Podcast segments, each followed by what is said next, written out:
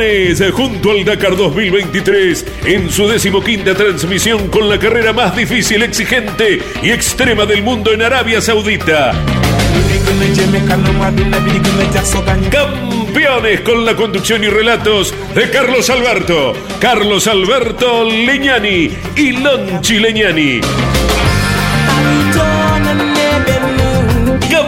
Campeones Dakar 2023 por Campeones Radio con el auspicio de las siguientes empresas.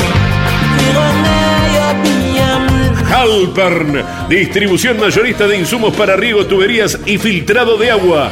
Halpern, estamos en todo el país. MEFA, ingeniería junto a su piloto Alejandro Fantoni en el Dakar 2023. DuPont Argentina para su producto Kevlar 7240 Team, Club Atlético Boca Juniors, Indumentaria Bodacius, Tanques OLM y Pablo Vera Motorsport junto a su piloto Manu Andújar en el Dakar 2023. Municipalidad de Balcarce con la 30 Fiesta Nacional del Automovilismo 2023. Te esperamos del 2 al 5 de febrero en Balcarce. Toyota Pichetti, Arrecifes, Cunini Pergamino, con Arpesa, alimentos saludables para todo el mundo. Minera Colorado de Salta, junto a su piloto Ramón Núñez en el Dakar 2023. Colombo y Magliano, más de 80 años acompañando el desarrollo del campo argentino. Colombo y Magliano, Santiago del Estero te espera. Puma Energy, parar, cargar, seguir. Puma Energy. Colcar, el secreto del éxito es estar bien acompañado. Colcar Moreno. Rocker, Soxy Puma Lubricantes. Sile Agro, junto a su piloto David Sile en el Dakar 2023. Río Uruguay Seguros. Asegura todo lo que querés. Audi RSQ e-tron. Listo para desafiar los límites del Rally Dakar 2023. Mendoza Turismo. El Greco. Confitería, restaurante y roticería de primera. Avenida Rivadavia 5353. El Greco 49010681 49013918. Campeones Dakar 2023. Llevamos la pasión a tus sentidos.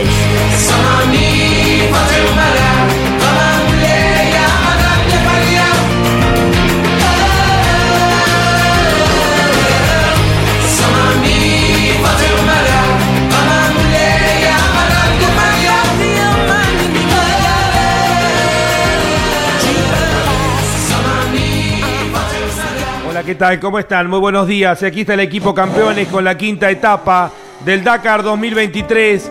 Eh, estaremos con todo lo que entregue el rulo que une Jail con Jail. Hoy nos vamos a una dirección oeste. Ayer estuvimos dirección norte. Eh, el desafío fue gigantescas montañas de arena. Hoy tendremos 100% arenas y duna. Este es el desafío en el día de hoy. Estoy junto a Andy Galazo, a Jorge Dominico, eh, la producción general de Mariano Riviere, nuestro enviado especial a Arabia Saudita, Diego Durruti, la operación técnica de Miguel Páez, las redes sociales, también Miguel Páez, Miki Santangelo, Iván Miori, Emiliano Iriondo. En Campeones Radio nos pone al aire Ariel Dinoco, todos bajo la dirección de Carlos Alberto Leñani, la voz comercial de Claudio César Orellano. Eh, comenzamos a desandar la quinta etapa con mucha arena y también con muchas novedades. Jorge Dominico, ¿cómo estamos? Buenos días. Hola, buen día, Lonchi, a toda la audiencia, al equipo. Hoy es un día de novedades para argentinos, eh, para bien, algunos con otras eh, complicaciones.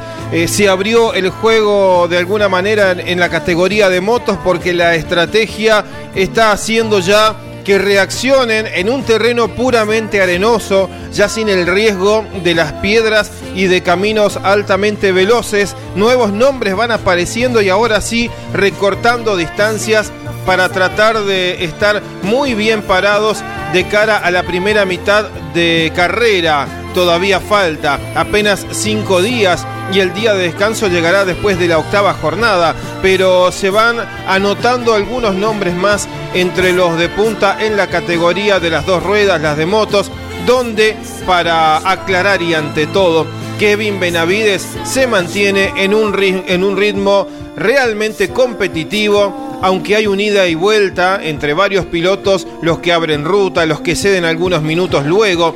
En la general, el argentino, el mayor de los hermanos salteños, se mantiene firmemente en las posiciones siempre de lucha cerrada. De hecho, por apenas 44 segundos está detrás de Skyler House en la suma total de tiempos, lo que hace una gran jornada también para Kevin Benavides. Eh, reenganches en algunos casos en, las eh, divisionales T3 y T4, ya vamos a estar repasando el particular de cada uno de ellos para poder eh, tener rápidamente un parámetro de lo que está sucediendo también en las categorías que continúan adentro de la especial cerrando los últimos kilómetros.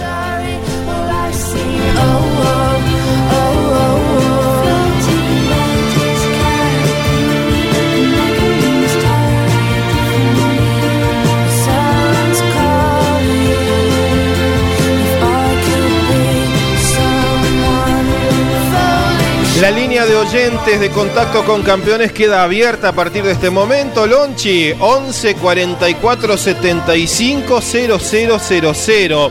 11 44 75 0000. El WhatsApp de campeones para tener el mensaje de todos los oyentes. Como siempre, recordamos nombre, ciudad desde donde nos escriben o país en algunos de los casos, ya que tanta gente llega a través de Campeones Radio, la aplicación de internet. Mariano, las novedades, las noticias más importantes de la mañana tienen que ver con el vuelco de Laia Sanz y la caída de otro español justamente de quien ganó la etapa en el día de ayer, Joan Barrera Bort. ¿Cómo te va, Lonchi? Buen día. Lo de Joan Barrera, que viene a su vez lidiando con aquella lesión en un dedo del pie izquierdo. Cuatro competidores se detuvieron a auxiliarse. Habrá que después aguardar el tiempo que le reintegran a ellos, pero no va a variar el liderazgo y la victoria de Adrien Van Beveren, que por primera vez en este Dakar vence en un parcial en esta nueva etapa para él, dejando después de muchos años Yamaha y reintegrándose o reincorporándose a Honda.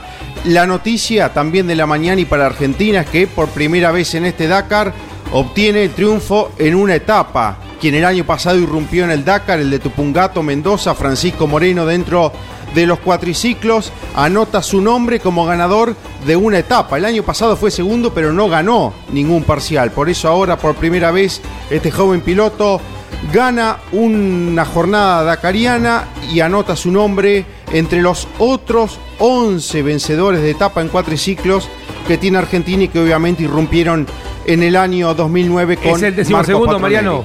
Es el décimo segundo. Después vamos a repasar la larga lista. Francisco Moreno entonces ha ganado la etapa del día de hoy y escribe a Argentina. Luego de cinco etapas, finalmente Argentina logra la victoria en una etapa en este Dakar 2023. Y respecto a lo de la española Laia Sanz, destruyó el auto, producto de vuelcos, varias vueltas de campana en principio, ya se observó el buggy destruido. Veremos si ya son de gran consideración los daños, si son estructurales y demás.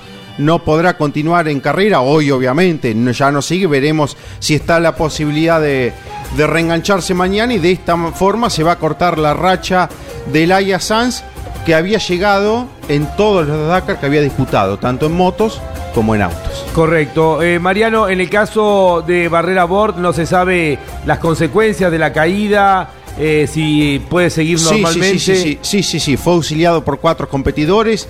Luego de haber permanecido un tiempo allí en el lugar, se constató que no había ninguna lesión, muy retrasado o retrasado, pero Barrera Bort avanzó rumbo al final de la especial. Acaba de concluir hace minutitos la competencia también eh, para la punta en los autos. Hay ganador, ya lo vas a estar detallando. Así que va avanzando la caravana del Dakar en esta nueva etapa. Claudio César Orellano y comenzamos a desarrollar la etapa del día de hoy.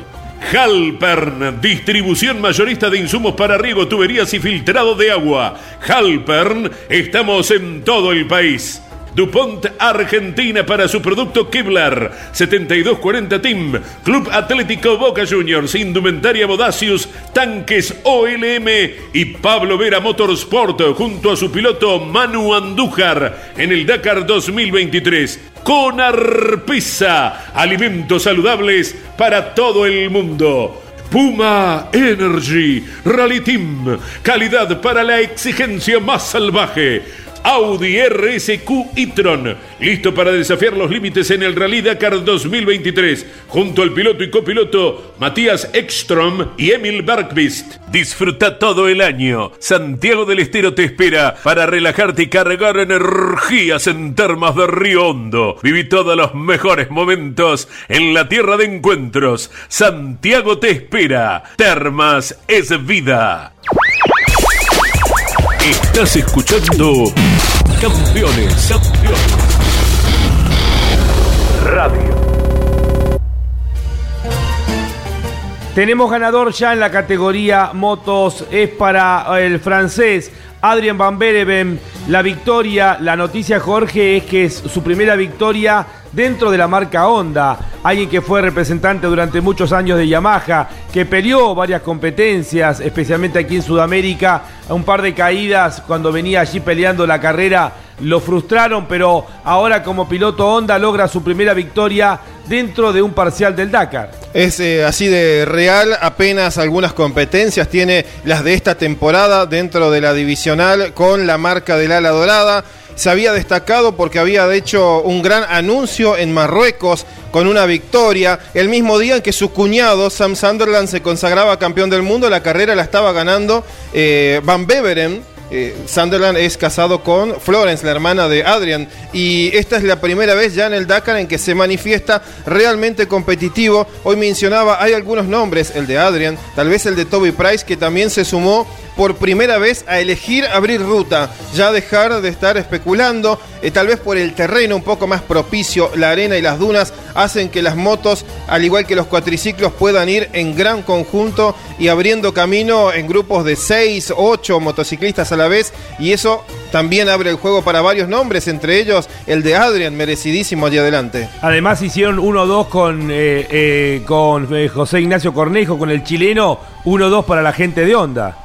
Es eh, lo que estaba haciendo falta también. Eh, tal vez la CRF 450 Rally todavía no se había mostrado. Eran eh, mayoría de KTMs, inclusive la de Mason Klein, que es una KTM ubicada en un equipo privado, pero con varios fierros bien provistos por la escudería oficial. las Husqvarna, como la de Skyler House, que es una también una marca afín dentro de la familia y el grupo de KTM, pero ahora directamente se meten las ondas en el primer plano. Bien, clasificamos entonces la categoría motos, eh, terminada ya la etapa del día de hoy, el rulo que unió Jail con Jail, dirección oeste, 4 horas 27 minutos 28 segundos su tiempo, inclusive eh, con una premiación por haber estado dentro de los tres primeros avanzando en los primeros 200 kilómetros. Quedó segundo José Ignacio Cornejo a 13 segundos. Y fíjate lo que son las cosas, Jorge, si no era por ese bonus, por haber estado entre los primeros, Adrian Van Bereven no hubiese ganado la etapa. Se le devolvieron 41 segundos y de esta manera termina ganando la etapa del día de hoy. Ayer se dio algo que en las primeras jornadas de la aplicación de este bono no se había manifestado, pero ayer sí. El bono eh, se da en ciertos waypoints de la primera mitad de la carrera. Eh, digamos en, el waypoint número 30, kilómetro 100. el que pasa primero en ese waypoint se lleva la mayor cantidad de bonus, el que pasa segundo y el que pasa tercero llevan una menor cantidad. Después pasarán 10 waypoints más, hasta que llega otro waypoint que es exclusivo para la toma de tiempo de los que abren ruta y los pilotos estaban peleando como un sprint para pasar primero en ese waypoint, porque era el que más beneficio te daba.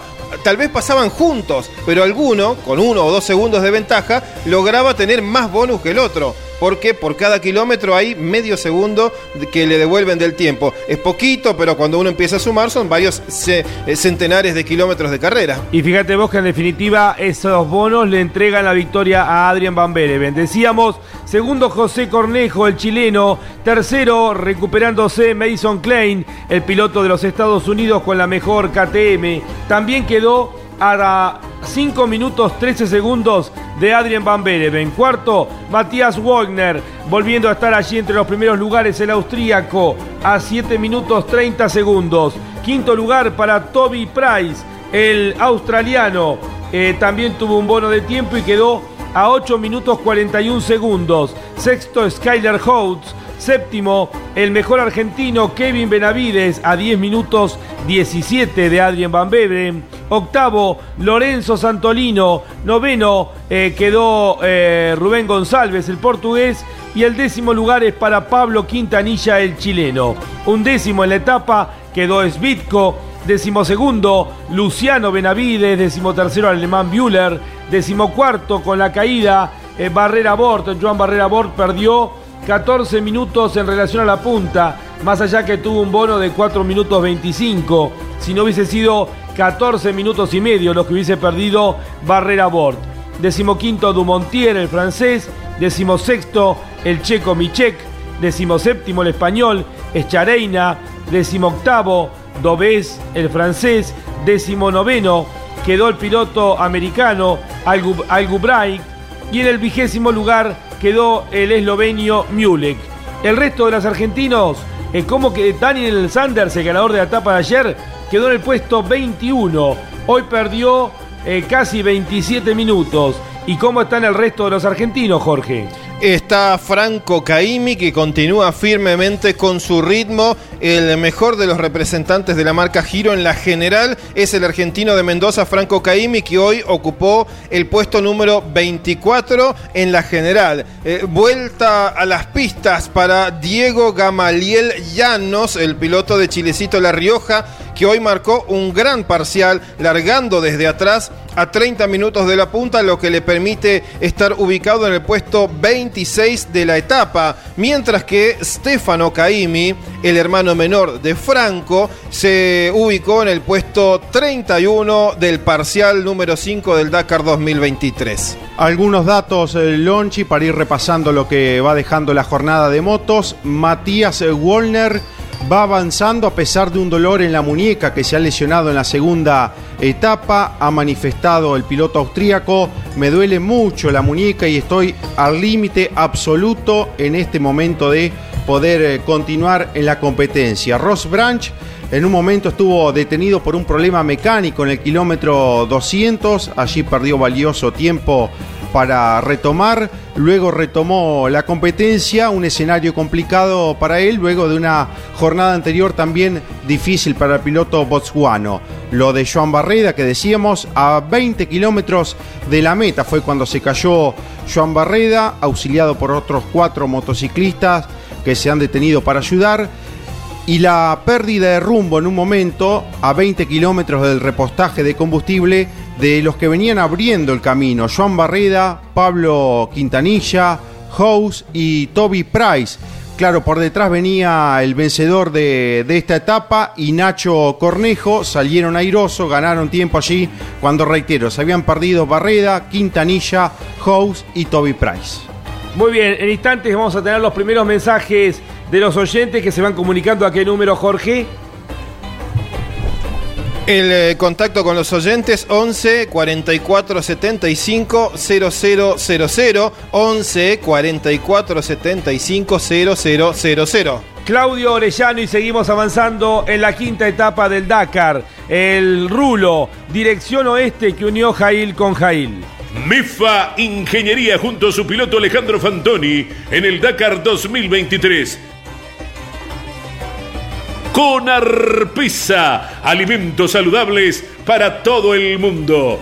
Colombo y Magliano, más de 80 años de servicio en negocios agropecuarios, mercado agroganadero, ventas particulares, remates de cabaña, televisados y físicos, cereales, corredores, acopiadores de granos, campos, compraventa y arrendamientos. Contáctenos a través de nuestro sitio web www.colomboymagliano.com.ar. Viví la primera carrera del año 2023 en Concepción del Uruguay. TC Mouras, TC Pista Mouras y Fórmula 3 Metropolitana. El 20, 21 y 22 de enero disfruta del automovilismo junto a la Fiesta Nacional de la Playa. Entradas en venta en Ticketek y locales de multipago. Gran Premio Rus Seguros. Invita Municipalidad de Concepción del Uruguay. Campeones Radio. Todo el automovilismo en un solo lugar. Y antes de escuchar a Kevin Benavides eh, haciendo un gran trabajo nuevamente en el día de hoy, eh, me decía Jorge, eh, Joan Barrera Bort, el ganador de la etapa del día ayer, venía abriendo camino cuando tuvo su caída. Y te impresiona la cantidad de competidores que se detuvieron para ayudarlo. Sí, está bien que había sido el principio de la especial y venían todos en carrera, pero 13 pilotos que se detuvieron, que se encontraron con el montón alrededor de Joan hasta que él pudo volver a, la pista. está claro que algunos se dieron más tiempo que otro en esa parada. El último que llegó fue el que menos perdió. El primero que en, estar allí fue el que más tiempo debió acompañar a Joan, pero eh, lo que habrá sido ese momento, ¿no? De, volver, de reincorporar al español, de saberlo eh, con el dolor en el pie, en el dedo gordo del pie izquierdo. Eh, ¿Acaso le habrán desacomodado, vuelto a acomodar la bota?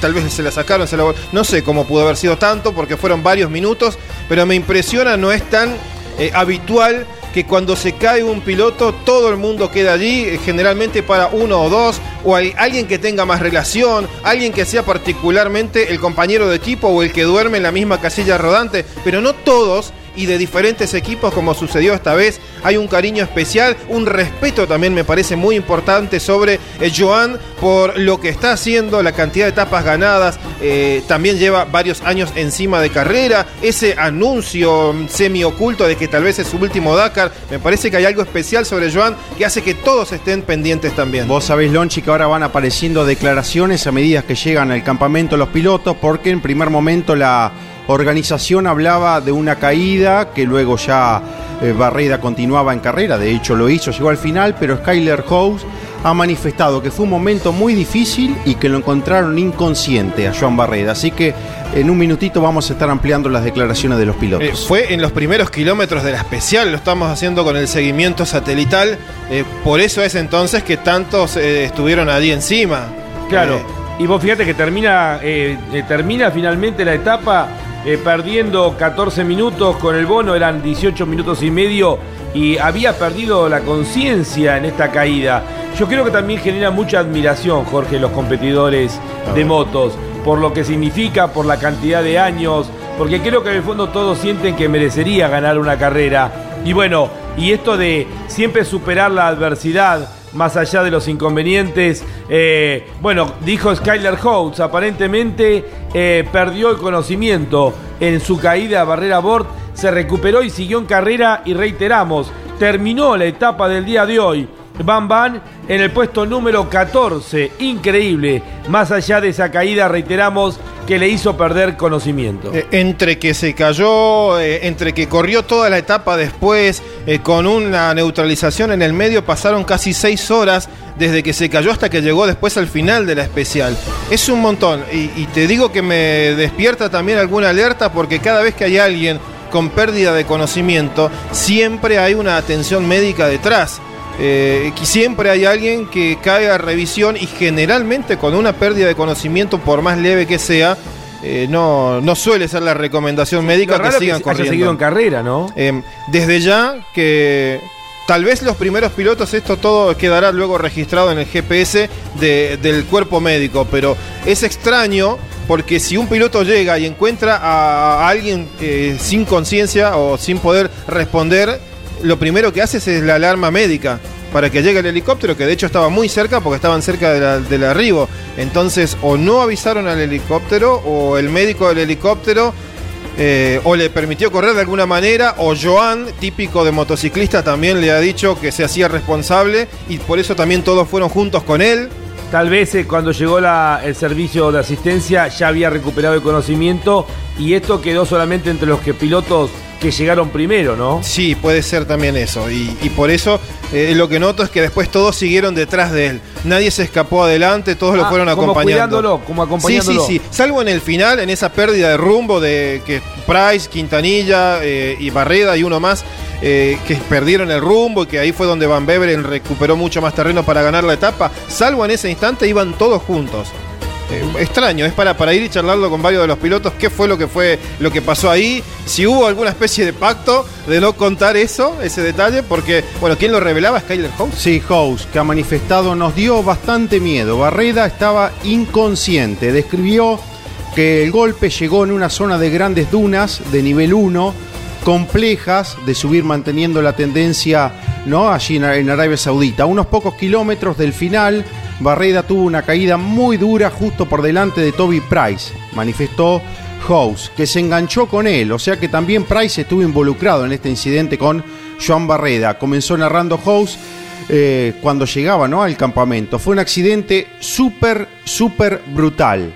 Paramos durante unos minutos, tuvimos que despertar a Joan porque estaba inconsciente, lo que nos dio mucho miedo y también ayudamos a Price, ¿no? Lo que a otros favoritos le ha... ¿Se engancharon entre Sí, ellos, Mariano? Con Toby Price. Entonces es otro hecho, ¿eh? Ah, Hay más adelante, ahora que me decís que fue sobre el final. Sobre el final, sí, sí, sí. Hay otro hecho que diferente al primero. Al principio hubo un, un quedo de Joan que pararon todos. Acá hay otro hecho en el O que sea, sí- pueden ser dos caídas en el, en Claro. el especial. o, o una, o una de ellas pudo haber sido una avería, pero seguramente para que paren estaban Joan. Eh, al lado suyo venía Skyler, Price y Quintanilla. Skyler es el que revela lo que pasó. Price se había caído con él y, siguen adelante eh, Van Beveren y luego Skyler House. Pero había sido otra, otro momento. Entonces esta es la caída, la del final, la, la más fuerte. Ahora se entiende de otra manera. O sea, hubo una primera entonces que cae solo o cae enganchado con, con Price. No, no, no, la de Price fue en el tramo final, ya en Correcto, el final o del sea que especial. tuvo una Esa primera- fue la fuerte. Exacto. Correcto. Primero tuvo una primera caída que es la que co- eh, comunica la La organización. organización, exacto. y después, que es al comienzo de la carrera, recordamos que hoy era mucha arena y muchos médanos, mu- con mucha navegación, y después la segunda es la que pararon la mayoría en este enganche con Toby Price, pero bueno, evidentemente ha recuperado la conciencia. ¿A cuánto estaba del final del especial, Jorge? Eh, es, eh, esto ya es en lo- los últimos, pueden ser 20, 30 kilómetros, el- el- lo- la última parte, la caída. ¿eh? 20. La primera fue algún inconveniente, ese no sabemos cuál es, es lo que, lo que informó la organización desde temprano. En esa primera fue donde pararon casi todos y fueron detrás de él. En esta, la última, ya estaban más separados por, por una cuestión lógica seguramente de carrera y allí es donde se engancha entonces con Toby Price en el final. Ahora, eso explica por qué eh, no hubo atención médica, porque ya era en el final y, y- y estaban pocos pilotos y seguramente se recuperó rápido también. y, lo, y lo fueron acompañando. Claro, pero eso ya fue en el final. el- lo del golpe fuerte, eso explica mucho más por qué siguió corriendo Joan. Porque la primera caída no fue la que le hizo perder la conciencia, sino la última caída en el final. Describió House que estuvo tirado en el suelo durante seis minutos. Joan Barreda, que se asustaron muchísimo, vuelvo a reiterar porque estaba inconsciente y después se muestra sorprendido. eh, House porque dice Barreda sorprendentemente luego que se recuperó fue a un ritmo salvaje hasta el final. Bueno, no lo pueden ni creer los que lo, asistieron. Por yo digo que también que pasa eso con los motociclistas. Creo que, eh, por supuesto, en su grado de inconsciencia eh, propio de los motociclistas, Barrera Borte es el más loco de todos y genera una admiración porque no pueden creer las cosas que ha superado eh, este motociclista, ¿no? Y después describe también que Price eh, lo golpeó por detrás y que fue realmente un impacto importante. Ha quedado sorprendido por lo que había visto, el momento del golpe y luego cómo se recuperó Barreda tras, reitero, estar tirado durante seis minutos en el suelo, algunos de ellos minutos o instantes inconscientes. Luego de Claudio Orellano vamos a avanzar para escuchar a Kevin Benavides que sigue haciendo un gran trabajo. El argentino fue séptimo en la etapa del día de hoy y está segundo ya en la general. DuPont Argentina para su producto Kevlar. 7240 Team. Club Atlético Boca Juniors. Indumentaria Bodacius. Tanques OLM y Pablo Vera Motorsport junto a su piloto Manu Andújar en el Dakar 2023 Minera Colorado de Salta junto a su piloto Ramón Núñez en el Dakar 2023 Audi RSQ e-tron, listo para desafiar los límites en el Rally Dakar 2023, junto al piloto y copiloto Stefan Peter Hansel y Eduard Boulanier. Lucas Valle, piloto de Rawson Chubut, corre con el auspicio de Conar Pesa, Agropez y Atlantis. Venía Santiago del Estero. Disfruta del spa termal más grande de Latinoamérica. Conoce el estadio más moderno de Argentina. Santiago Santiago te espera. Tu pasión por el automovilismo no descansa en la semana. Estás escuchando Campeones Radio.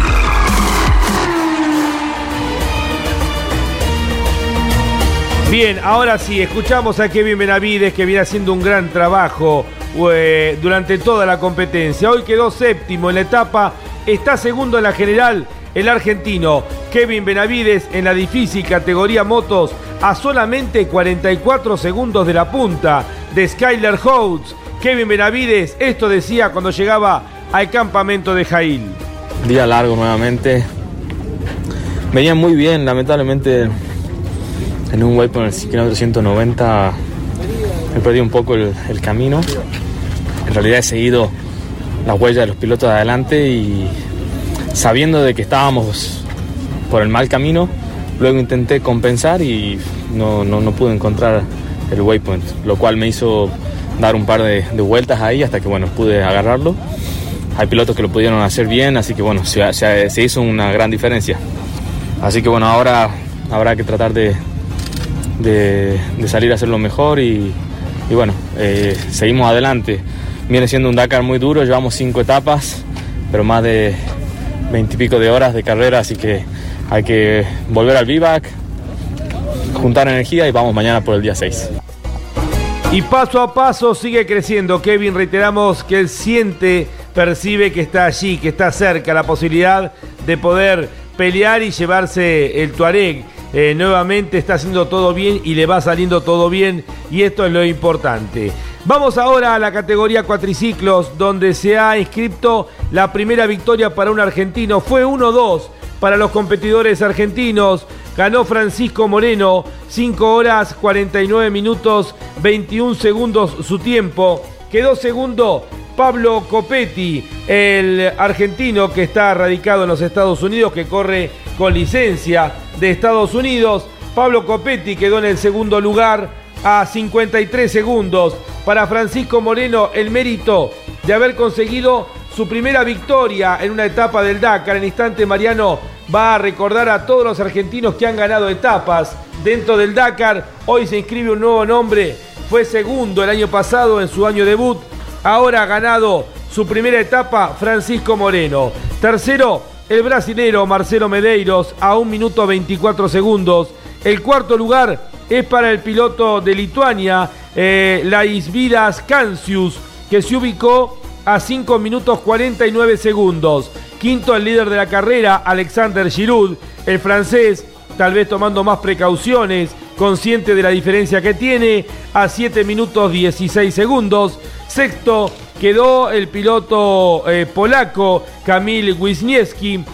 Y el séptimo lugar es para el piloto de Eslovaquia, eh, me refiero a Juraj Varga. Eh, en el caso del argentino, Manu Andújar, atención, el piloto que representa a DuPont Argentina para su producto Kevlar 7240 Team, Club Atlético Boca Juniors, Indumentaria Bodacius, Tanques OLM y Pablo Vera Motorsport, Manu Andújar está a una puerta del final pero evidentemente con algún inconveniente, no sé si es pérdida de rumbo, algún problema mecánico. Venía en el pelotón Jorge al comienzo de la carrera, ya eh, dentro del grupo a un minuto y medio, cuatro minutos, seis minutos, y de repente a partir de la puerta 2, 4, 6, en la séptima puerta de las nueve previstas hoy, eh, pierde más de 30 minutos, queda a 39 minutos de Francisco Moreno, que venía ya ganando la etapa porque lo hizo prácticamente de punta a punta, salvo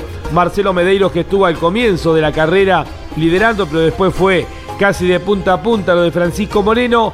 En la anteúltima puerta ya ha perdido 43 minutos 45 segundos y estamos esperando el arribo al final de la meta es el próximo cuatriciclo, evidentemente con algún inconveniente, eh, Andújar, pero próximo a terminar la etapa del día de hoy, Jorge. Es importante eso, que, que siguió avanzando a pesar del retraso. Eh, muy inteligente ya lo de Giroud a esta altura porque eh, había ganado la etapa de ayer el francés, entonces largaba adelante de todos sus rivales hoy. Eh, simplemente hizo su ritmo hasta que lo fueron alcanzando y a partir de allí fueron todos juntos. Fíjate que a, a las 14.35 horas de Arabia llegaron Moreno, Giroud, Cancius, Copetti y Medeiros. Cinco llegaron exactamente igual, venían haciendo el mismo camino. Las diferencias que hay en el tiempo de carrera es simplemente porque uno largó más atrás, otro largó más adelante, uno tiene un poco más tiempo de recorrido que otro, pero ya estaban corriendo todos juntos. Eh, Giroud manejó el ritmo, le siguió al resto cuando Moreno quiso imprimir su propio ritmo, Giroud le fue siguiendo, sabiendo que más de siete minutos era imposible que pierda porque era la distancia en la que habían largado hoy la etapa. Eh, Giovanni Enrico, el chileno, también está a una puerta del final y a dos puertas del final están los otros dos argentinos. Eh, me refiero a Alejandro Fantoni, el eh, representante de MEFA Ingeniería, y Carlos Berza, el Yaguareté, también a dos puertas del final. Van avanzando rumbo al final de la etapa. Mariano. Algunos datos en relación a Francisco Moreno, el de Tupungato. Mendoza tiene 26 años, a los 5 comenzó a hacer sus primeras experiencias sobre un cuatriciclo desde Tupungato, Mendoza, corrió en Estados Unidos, corrió el enduro del verano en reiteradas ocasiones.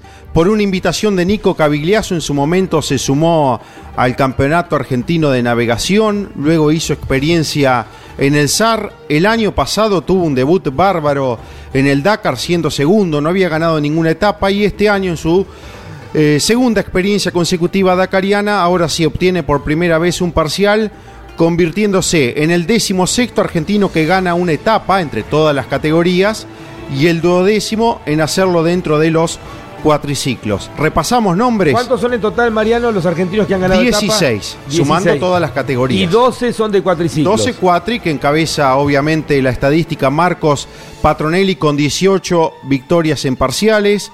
Nicolás Cavigliazo tiene 13 dentro de cuatriciclos. Alejandro Patronelli suma 11.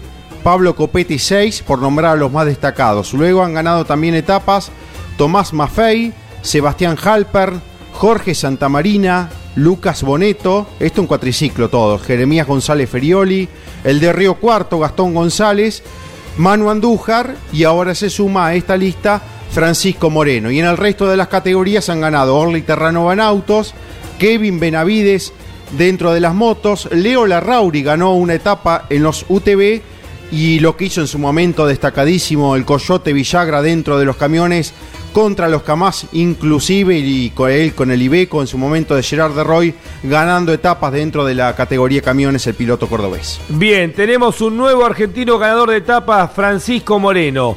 Vamos ahora a algunos de los mensajes de los oyentes. Quiero saludar a Juan Domínguez. Eh, como cada día acá estamos acompañándolos y disfrutando de la excelente transmisión como siempre. Eh, Lonchi, campeones, gracias, abrazo grande desde Villa Ramallo, Juan Domínguez. Y Jorge Dominico tiene mensajes que han enviado los oyentes a qué número? 11 44 75 0000. Eh, entre ellos eh, el primero, Néstor de las Flores. Eh, soy de la provincia de Buenos Aires, pendiente como siempre de sus transmisiones. Felicitaciones. Estoy pasando unos días en Miami y los escucho a través de la aplicación Campeones Radio. Un gran saludo para todos ustedes. recuerden, oyentes, que pueden tener la aplicación, depende de dónde nos están escuchando, tal vez en una computadora, pero también en el celular. Bajar a cualquier dispositivo la aplicación Campeones Radio. Se comunican al 11 44 75 0000. Hola campeones, siguiéndolos todo el día. Abrazo muy grande, soy Cristian Santana de la ciudad de Lobos. Alguno más, saludos a toda la radio, siguiéndolos todas las mañanas, chicos de PC Shop Pergamino. Juancito Viale, un abrazo grande para todos. Hay muchos mensajes más, Lonchi, que van dejando al WhatsApp de Campeones Radio 11 44 75 0000.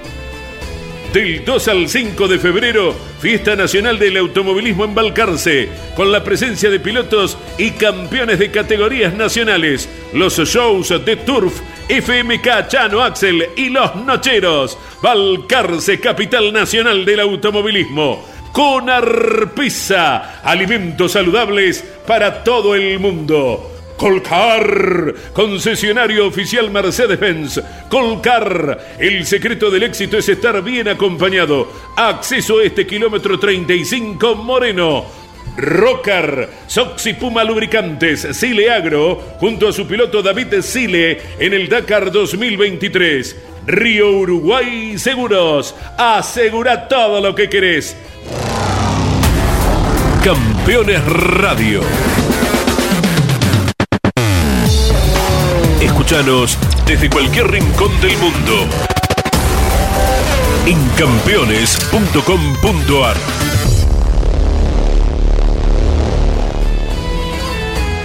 Bien, continuamos aquí a través de Campeones Radio con esta quinta etapa y bueno, con todo lo que tiene que ver ahora Jorge con la categoría autos. Parece que al final no era tanta la ventaja que le dieron a los Audi. Ganó la etapa Nasser Alatía el catarí. De hecho, sabes que la FIA eh, se pronunció después de todo lo que se habló ayer eh, con alguna aclaración más al respecto.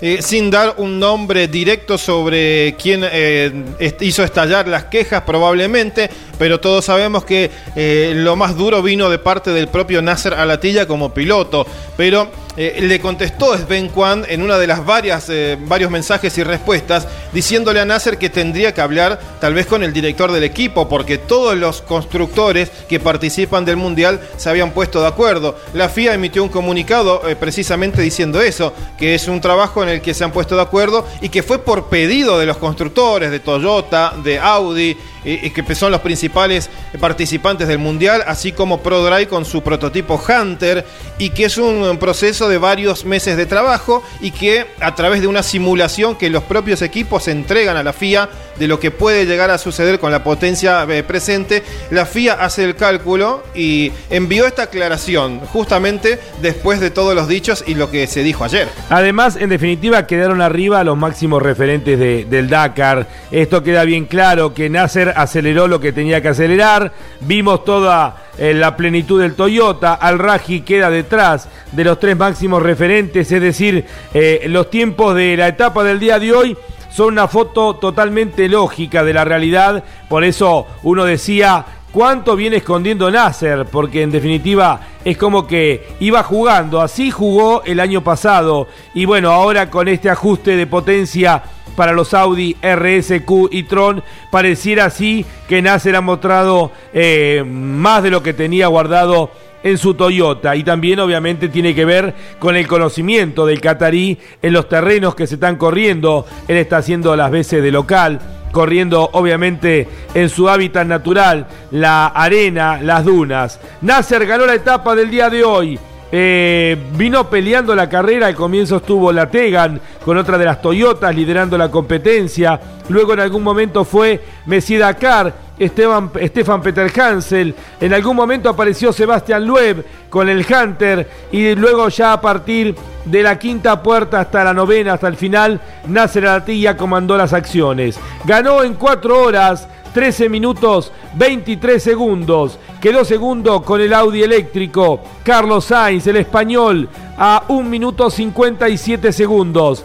Tercero, Stefan Peter Hansel, con otro de los Audi RSQ y Tron Evolución 2, a 3 minutos 44. Cuarto, el saudita Yazid Al-Raji con otra de las Toyotas a 8 minutos 43 segundos. Quinto, quedó el mejor Hunter, Gerlain Gigerit, a 11 minutos 9 segundos. Sexto, quedó Hens Lategan, el sudafricano, con una de las Toyotas. Séptimo, quedó el brasileño Moraes. ¿Averiguaste algo de Moraes, Dominico? Sí, además eh, Marianito tiene un, detalle particular de, de, Moraes, el debutante que está con la Toyota. Ahora vamos a hablar de él. Quedó nuevamente ratificando todo lo que viene haciendo. Séptimo en la etapa del día de hoy. Octavo, Giniel de Villiers, el sudafricano. Noveno, Sebastián Loeb, el francés, con el Hunter. Décimo, Bailotas Sala, el lituano, que se ha reenganchado con otro de los Hunter. Un décimo en la etapa, Jakub Prigonski, el polaco, con el mejor mini tracción integral. Décimo segundo, el francés Serradorí. Décimo tercero, otro de los franceses, Dumas. Décimo cuarto, otro francés, Baud. Décimo quinto, el mejor argentino, Sebastián Halper. Eh, muy buena tarea, otra vez manteniéndose allí en una etapa de plena arena y con un auto que está aprendiendo a manejar, Sebastián Halper. Y que disfruta mucho la arena, Sebastián, el representante de Halper, distribución mayorista de insumos para riego. Decimosexto quedó Juan Cruz Jacopini, otro de los argentinos, haciendo un gran trabajo, el joven Juan Cruz Jacopini. Y eh, yendo de la mano en cuanto al resultado parcial, Halper junto a Ronnie Graue, Juan Cruz Jacopini, que este año cambió de navegante, ya no con su padre Alejandro, sino con el español Dani Oliveras. Decimo séptimo el chino Guo Yu, decimo octavo el checo con el Ford Ranger Procop, decimo noveno el estonio Manama y vigésimo quedó el sudafricano Baraguaná. Vamos avanzando después. Eh, quedó 21 los hermanos Coronel, 23 se ha retrasado en el día de hoy perdiendo 45 minutos Matías Ekstrom con el tercer Audi RSQ y Tron. Eh, luego ya mm, vamos a una puerta menos. ¿Tenemos algún argentino más? No, ya están todos. Eh, en la categoría de autos puntualmente no, porque son ellos. los que sí se retrasaron, como mencionabas, el Audi de Matías Ekstrom y también Sebastián Loeb. Un abrazo grande a Walter Vers, que nos está escuchando y nos acaba de enviar el video de Loeb con un vuelco que tuvo en los últimos kilómetros. Eh, Vers, que nos provee de videos, al igual que el Beto Lo Turco siempre, eh, en la, de las competencias. Y esto ya va a estar reflejado en las redes sociales de campeones. ¿Por qué Sebastián Loeb no terminó entre los punteros y se dio importantes minutos?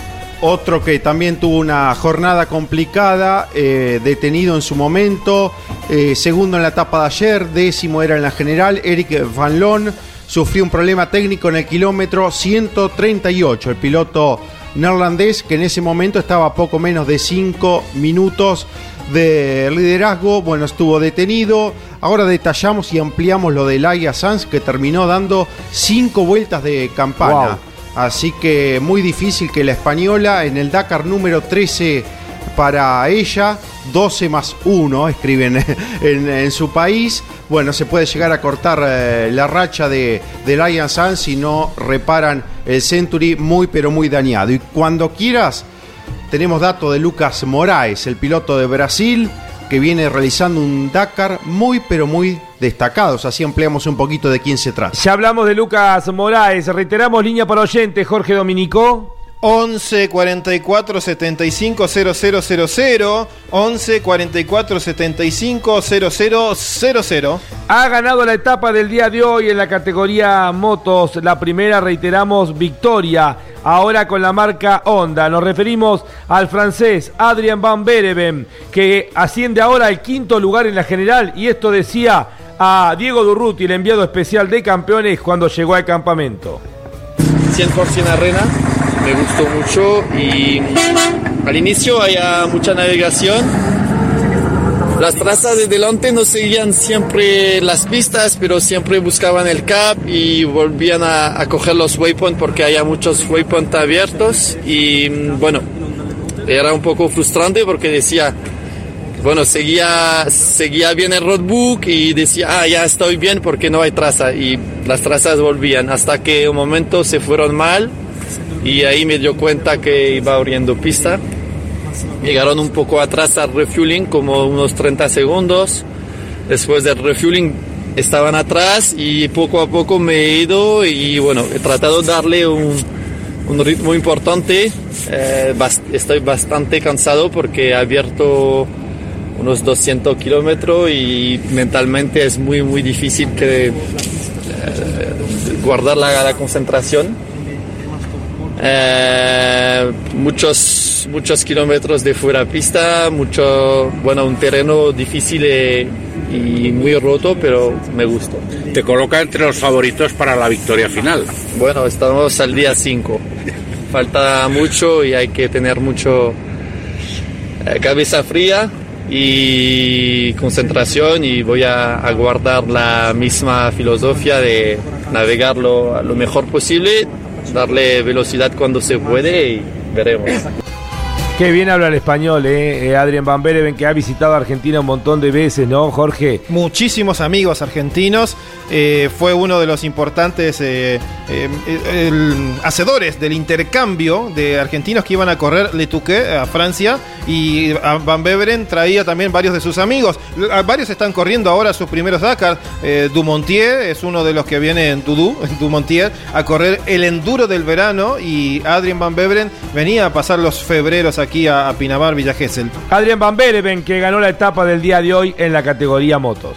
Audi RSQ e-tron, listo para desafiar los límites en el Rally Dakar 2023, junto al piloto y copiloto Carlos Sainz y Lucas Cruz DuPont Argentina para su producto Kevlar. 7240 Team.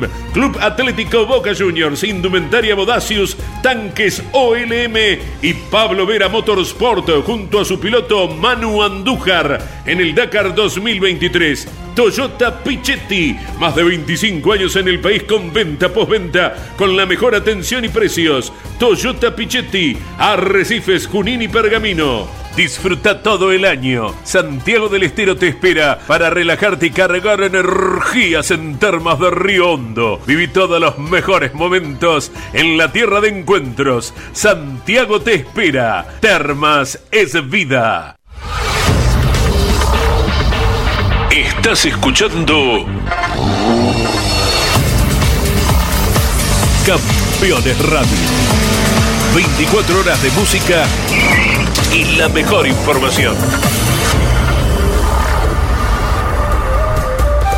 Lo dicho, nos acompaña acá en los estudios de Campeones Radio el colega Sebastián Elías. Vamos a charlar con él dentro de un rato. Está disfrutando la transmisión de Campeones y para nosotros es un placer poder tenerlo a Seba. En un rato vamos a hablar con él. Eh, Jorge Dominico, avanzamos con algunos mensajes de los oyentes. Que envían sus mensajes al 11 44 75 0000. Como eh, Silvana de Villa Dolores, Córdoba, siempre escuchándolos. Gracias por la magnífica cobertura del Dakar. Recordará el paso cuántas veces íbamos en Villa Dolores a hacer eh, las compras. De camino en el enlace de Córdoba, después siempre se iba hacia eh, San Juan muchas veces y se hacía la ruta por los gigantes de carrera y nosotros en una ruta paralela pasábamos siempre por Dolores. Hola campeones, los escuchamos todos los años desde el taller, acá en Los Toldos. Somos el tío Pelusa Rally que corremos en el Federal. José Franco envía este mensaje al 11 44 75 0000. Buen día amigos de campeones, siguiendo al Dakar a través de Campeones Radio y aguardando la llegada de los pilotos argentinos. Mi respeto y admiración para ellos. Fuerte abrazo, dice Alejandro de Caballito. Eh, una más, eh, hola campeones, soy Mario Contino, aquí siguiendo al Dakar desde Salta. Abrazo grande, gran transmisión, como siempre. Hoy cumpleaños mi vieja, la polaca, así que me voy al Cabra Corral a saludarla. Se ve que Barreda Bord es buena persona, por eso pararon tantos pilotos, dice Mario Contino. Reitero que sale, va a ir a saludar a Cabra Corral, qué lindo, ir a pasar un, veranito ahí cerquita del dique, a saludar a, su vieja, como él dice, que está de cumpleaños. Le enviamos un beso grande también eh, nosotros. Eh, Jorge Dominico, ¿algún mensaje más? Eh, adelantamos el teléfono y seguimos adelante. Vamos a hablar de Lucas Moraes. Está otro mensaje y consulta. Buen día, si mal no recuerdo, Emiliano Espataro ganó también una etapa y no lo nombraron. Eh, consulta. Eh, mira, ganó la última etapa. Eh, la última etapa cuando terminó en Tecnópolis, me parece. sí, sí, creo que tiene razón. Yo estoy casi seguro, tendríamos que buscar bien la estadística. Esa fue la que se cortó por la lluvia, que después no, no se logró terminar, que que fue la, la coronación que iban para Varadero, pero terminaron y después, ¿Dónde estábamos? Estábamos con la cabina en algún lado. en Tecnópolis. Porque me acuerdo no teníamos no teníamos internet, eh, fue, fue, complicado y nunca me quedó en claro, porque decía, claro, la última etapa, esto es como la última carrera cuando se define un campeonato, nadie se acuerda quién la ganó. Creo que la de la Rauri también había sido una La de la Rauri fue última etapa también. Bueno, ahora lo, chequeamos y lo reconfirmamos. a, ver si incorporamos también a Emiliano como ganador en una de las etapas del Dakar. Puede ser, ¿eh? yo tengo mis dudas, eh, creo que sí, pero después no me acuerdo si hubo un cambio en los tiempos. Bueno, vamos a reconfirmarlo. Mensajes que fueron llegando, consultas también, naturalmente, al 11 44 75 0000 a través del WhatsApp de Campeones Radio. Mariano está séptimo en la etapa del día de hoy. Está haciendo un trabajo gigante, debutando dentro del Dakar. El brasileño, el brasileño Lucas Moraes, mucho hemos hablado de él, está por delante de pilotos de renombre como Giniel de Villiers, como Matías Ekstrom, como Martín Procop, Román Dumas, Sebastián Loeb, eh, Brian Baradguaná, eh, bueno, el mismo Juan Cruz Jacopini, el argentino, Eric Fanlón. ¿Quién es Lucas Moraes, debutante en el Dakar? Haciendo un trabajo impresionante, siendo sexto en la general. Es de San Pablo, tiene 32 años, dos eh, datos creo muy importantes, más allá de su capacidad eh, conductiva. Atención de la Toyota de Overdrive, un equipo con vasta experiencia, y nos podrá ampliar Jorge Dominico, es navegado por Timo Gottschalk. En su momento, navegante eh, de Nasser Alatía en Dakar 2011 eh, que lo ganó justamente el catarí. Fue navegante en su momento también de Carlos Sainz, o sea que tiene en la butaca derecha Lucas Moraes a alguien de muchísima experiencia, ¿no? Jorge Dominico. Eh, también navegó allá Seda el Raji en los primeros años de el eh, no, Saudí o Emirati. Eh, y así, Saudí. Saudí, y también estuvo con Jakub Prigonsky cuando era Timo Gottschalk contratado por el equipo alemán X-Ray y a veces lo iban ubicando con algún piloto, estuvo mucho con Prigonsky con un Mini. Supo rodearse también entonces de alguien de muchísima experiencia al igual que su equipo. Comenzó corriendo en motocross Luego hizo algo de pista, ganó tres campeonatos en Brasil en la Copa Mitsubishi, volvió al cross country, dos veces compitió y ganó en el Rally dos Sertoes, la principal competencia ¿no? del vecino país. ¿En qué categoría tenés, Marian? En autos, en autos, en 2019 y 2022. Se ha destacado el último año en la Baja Aragón, siendo tercero, corrió la Baja Dubai también con muy buenos resultados y todo este cúmulo de experiencia hace que Lucas Moraes de San Pablo y 32 años él esté cumpliendo un destacadísimo Dakar con la Toyota atendida por el equipo Overdrive. Es real que está con un gran auto del equipo Overdrive, es real que tiene un navegante como Timo Goschalk, eh, pero también es real que le va ganando a compañeros de equipo de él, como pueden ser Juan Cruz Jacopini, Lionel Baud, a Eric Fanlon, eh, pilotos que también pertenecen al mismo equipo. Eh, dentro de la escuadra eh, Overdrive solamente le está ganando Yacid Al-Raji, que hace las veces de local. Por eso decimos, es realmente muy bueno. Un debutante que esté sexto en la general, en la difícil categoría autos, bueno, creo que tenemos que destacarlo. Eh, por suerte es cercano a nosotros. Ahora que los brasileños se ponen contentos con nosotros que salimos campeón del mundo, nosotros nos ponemos contentos que a ellos les vaya bien también en los autos. Lo concreto es que Lucas Moraes es la gran revelación dentro de la categoría autos. Ha sido séptimo en la etapa del día de hoy y está eh, sexto en la general. Bien, ahora nos vamos a ir a escuchar a Luciano Benavides, otro de los eh, pilotos argentinos que viene haciendo un gran trabajo. Luciano quedó decimosegundo en la etapa del día de hoy.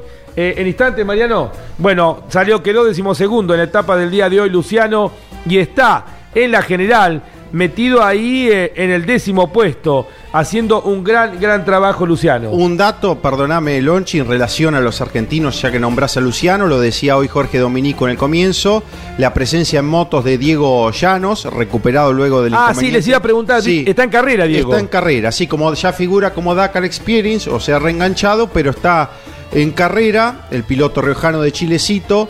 No largaron, reconfirmando lo de la dolencia en la espalda el Orly Terranova y tampoco alargado ya por los problemas de motor, una falla constante, el doctor Rubén García navegando a la uruguaya Patricia Pitagago. Saludamos a Javier de Saladillo que nos envió un mensaje. ¿A qué número, Jorge? 11 44 75 0000. Lonchi, buen día, buen día, campeones. Seguimos a pleno la transmisión de campeones todos los días. Aguante la Legión extranjera. Eh, el abrazo para Javier de Saladillo. ¿Lo podemos escuchar ahora, Luciano Benavides? No, esperamos un ratito. Bueno, avanzamos entonces con la categoría T3, con los eh, side by side, los prototipos ligeros, los prototipos hechos especialmente para poder competir dentro de esta divisional. Vehículos muy rápidos, pero también con muchos problemas de confiabilidad. Estamos a una puerta del final de la etapa del día de hoy. El piloto estadounidense Seth Quintero eh, con el BRP es el nombre del prototipo, Jorge. Es una, es una submarca, eh, tienen la licencia para fabricar Canam eh, en una región particular, se utiliza mucho en las carreras, pero de eso es, es una cuestión eh, impositiva de dónde compras, dónde lo usás, dónde lo armás, pero el BRP es una submarca De- del propio Canam o un modelo. Producido en Estados Unidos. Eh, debe ser uno de los lugares, pero sé que en Europa hay varios lugares que, que también se utiliza el BRP como marca principal por encima de Canam, pero es lo mismo. Bueno, va ganando la etapa del día de hoy. Falta una puerta para el final. 4 horas 15 minutos 19 segundos. Está segundo el perro Ignacio Casale con la Yamaha a 1 minuto 56 segundos. Parece haber recuperado el ritmo el, chileno, el otro chileno Francisco Chaleco López a 4 minutos 40 segundos. Cuarto hasta una puerta antes del final. eh, Guillem de Mebius, el belga a 9 minutos 57 segundos. Quinto puesto para Austin Jones, otro de Estados Unidos, a 10 minutos 3 segundos. Otra también que ha recuperado ritmo, Cristina Gutiérrez, está en el sexto puesto. Séptimo está ubicado el sudafricano Bason. Octavo está el español Navarro y Jorge aparece noveno, eh, reenganchado el argentino David Sile. Es una buena noticia, más allá del abandono lamentable del día de ayer. eh, David seguramente va a ser protagonista en lo que queda de carrera el representante de Rocker, Soxy, Puma Lubricantes y Sile Agro está a una puerta del final. Y ya ha superado el kilómetro 282 con la navegación de Sebastián Cesana. Lo compartíamos anoche en el resumen de la jornada de campeones a través de Radio Continental. Ellos decidieron continuar, ya están en el mejor lugar del mundo posible, dijeron. Para nosotros, eh, a pesar de todos los inconvenientes, siguen en carrera. Correcto, y ya tenemos la información de tres vehículos arribados. Llegaron a la meta Francisco Chaleco López, Austin Jones y Guillem de Mebius, que venían abriendo el camino dentro de los que estaban peleando la carrera.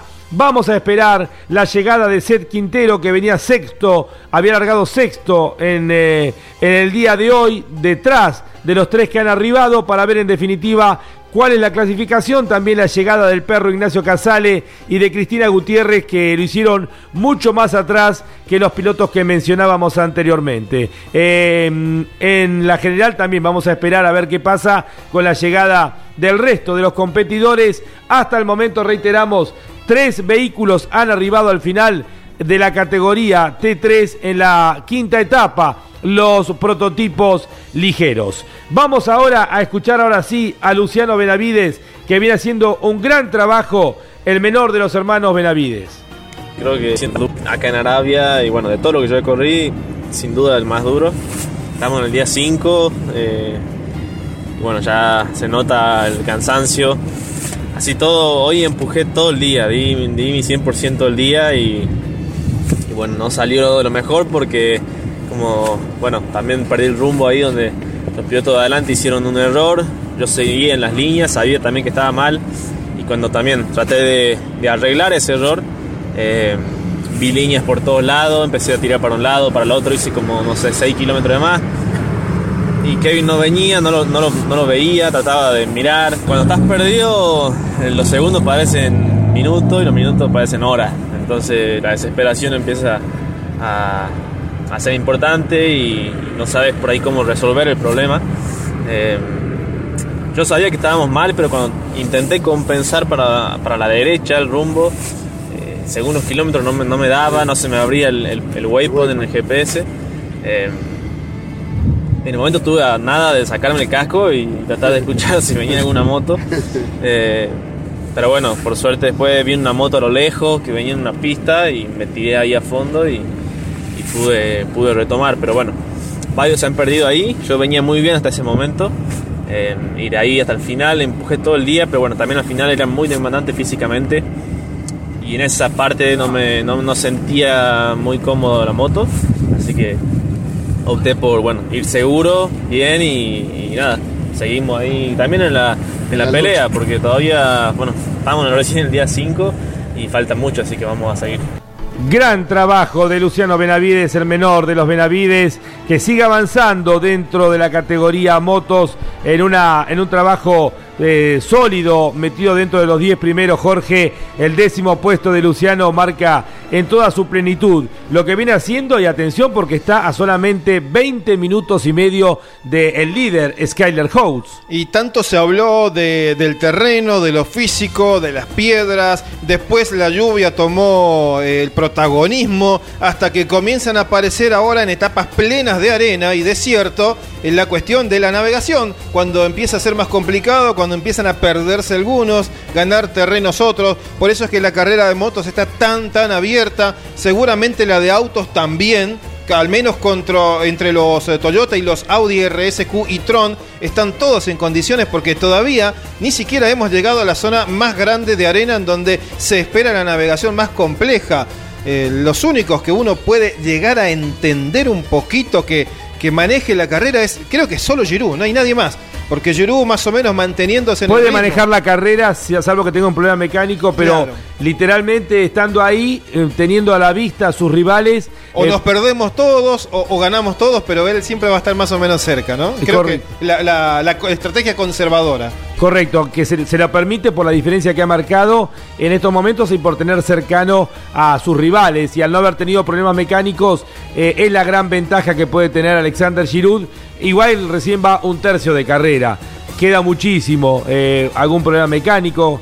Cualquier inconveniente puede llegar a cambiar todo y esto lo hemos visto ya en estas eh, cuatro etapas y media de carrera, ¿no? Claro que esas enormes montañas de, de arena requieren mucha potencia, eh, no es fácil regular todo el tiempo, tienen que ir acelerando mucho y poniendo mucha presión, en ese caso también Giroud, por eso sería eh, tener muy poco respeto por el Dakar, decir que una carrera está eh, más o menos encaminada con solo 4 o 5 etapas. Correcto, reiteramos, tenemos ya la primera victoria para Argentina en el día de hoy.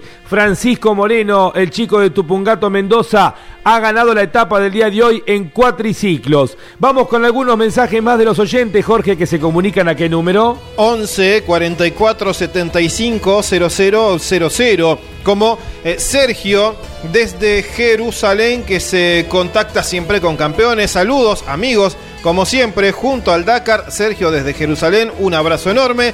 Em, la Tota desde Los Hornillos nos escribe en Córdoba, siguiendo el Dakar. Un abrazo grande. Buen día. Eh, soy Damian de Citybell. Los estoy escuchando en el trabajo. Que tengan un gran 2023 con todo. Abrazo grande. Gracias igualmente los deseos. Eh, oyentes que se comunican al 11 44 75 0000. Hola, buenos días, espero que estén todos muy bien. Reitero, gran, gran programa. Mi hijo desde Salta Capital y yo desde Cabra Corral los escuchamos todo el año. Yo me crié con la radio. Abrazo grande para todos. Eh, me faltó la firma, pero le enviamos a este salteño un eh, afectuoso saludo. Eh, reitero, hermoso lugar para esta época del año, el dique Cabra Corral. Les pedimos a todos que pongan nombre y localidad para poder nombrarlos, ¿no es cierto?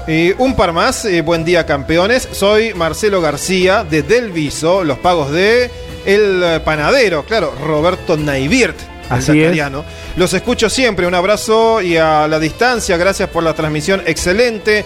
Y el último, hola campeones, saludos a toda la radio, todo el día los sigo. Nahuel desde Luján, un abrazo grande. Chau campeones, aguante Nazar, que el Dakar está con él, el Dakar es de él, dice, reitero, Nahuel desde Luján la gente que se comunica constantemente al 11 44 75 0000. Reiteramos que Nasser Alatilla, el Qatarí, ha ganado la etapa del día de hoy en la categoría autos. Van arribando los primeros vehículos de los prototipos de la T3. Tenemos ya seis arribos, pero debemos esperar la llegada de Cristiano Batista, que había largado en el puesto número 26. Y faltando una puerta para el final, el brasilero era el líder justamente de la etapa en el día de hoy.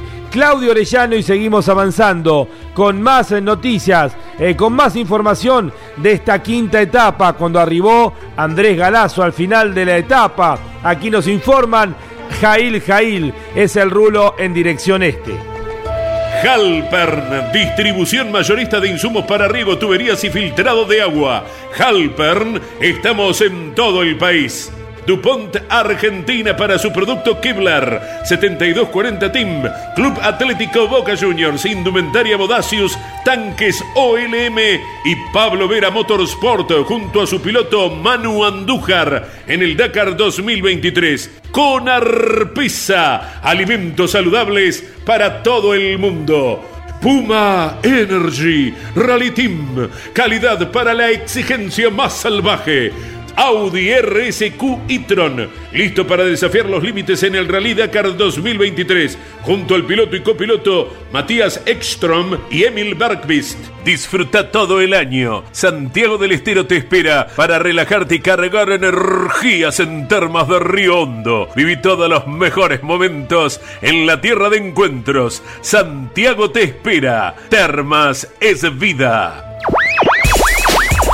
Estás escuchando Campeones, Campeones. Radio.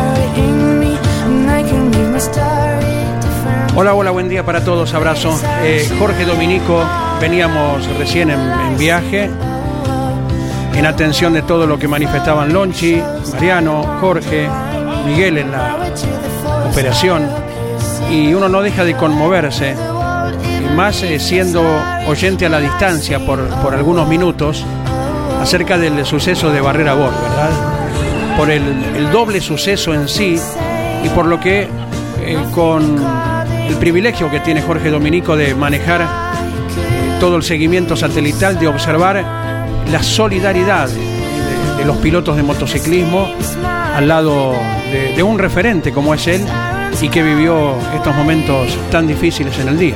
Además, Andy, lo que decíamos, la solidaridad y la admiración que genera en sus pares, ¿no? Esta locura de Barrera Bord, primero tuvo la primera caída, ¿no? Pero est- esta locura de eh, perder el conocimiento, recuperarlo y seguir en carrera faltando 20 kilómetros. Andy dice, claro, con la cabeza, qué locura, ¿no? Qué locura se lo hayan permitido. Yo imagino hasta un pacto entre ellos. No digan nada que me desvanecí eh, antes que llegaran lo- los servicios, que seguramente no le hubiesen permitido seguir la carrera. ¿no? Pero es- esto de que Barrera Bort eh, permanentemente va superando la adversidad, correr carreras con, eh, con la clavícula fracturada, como hizo el año pasado, eh, la Pelvis. la pelvis, ahora el, el dedo de- del pie.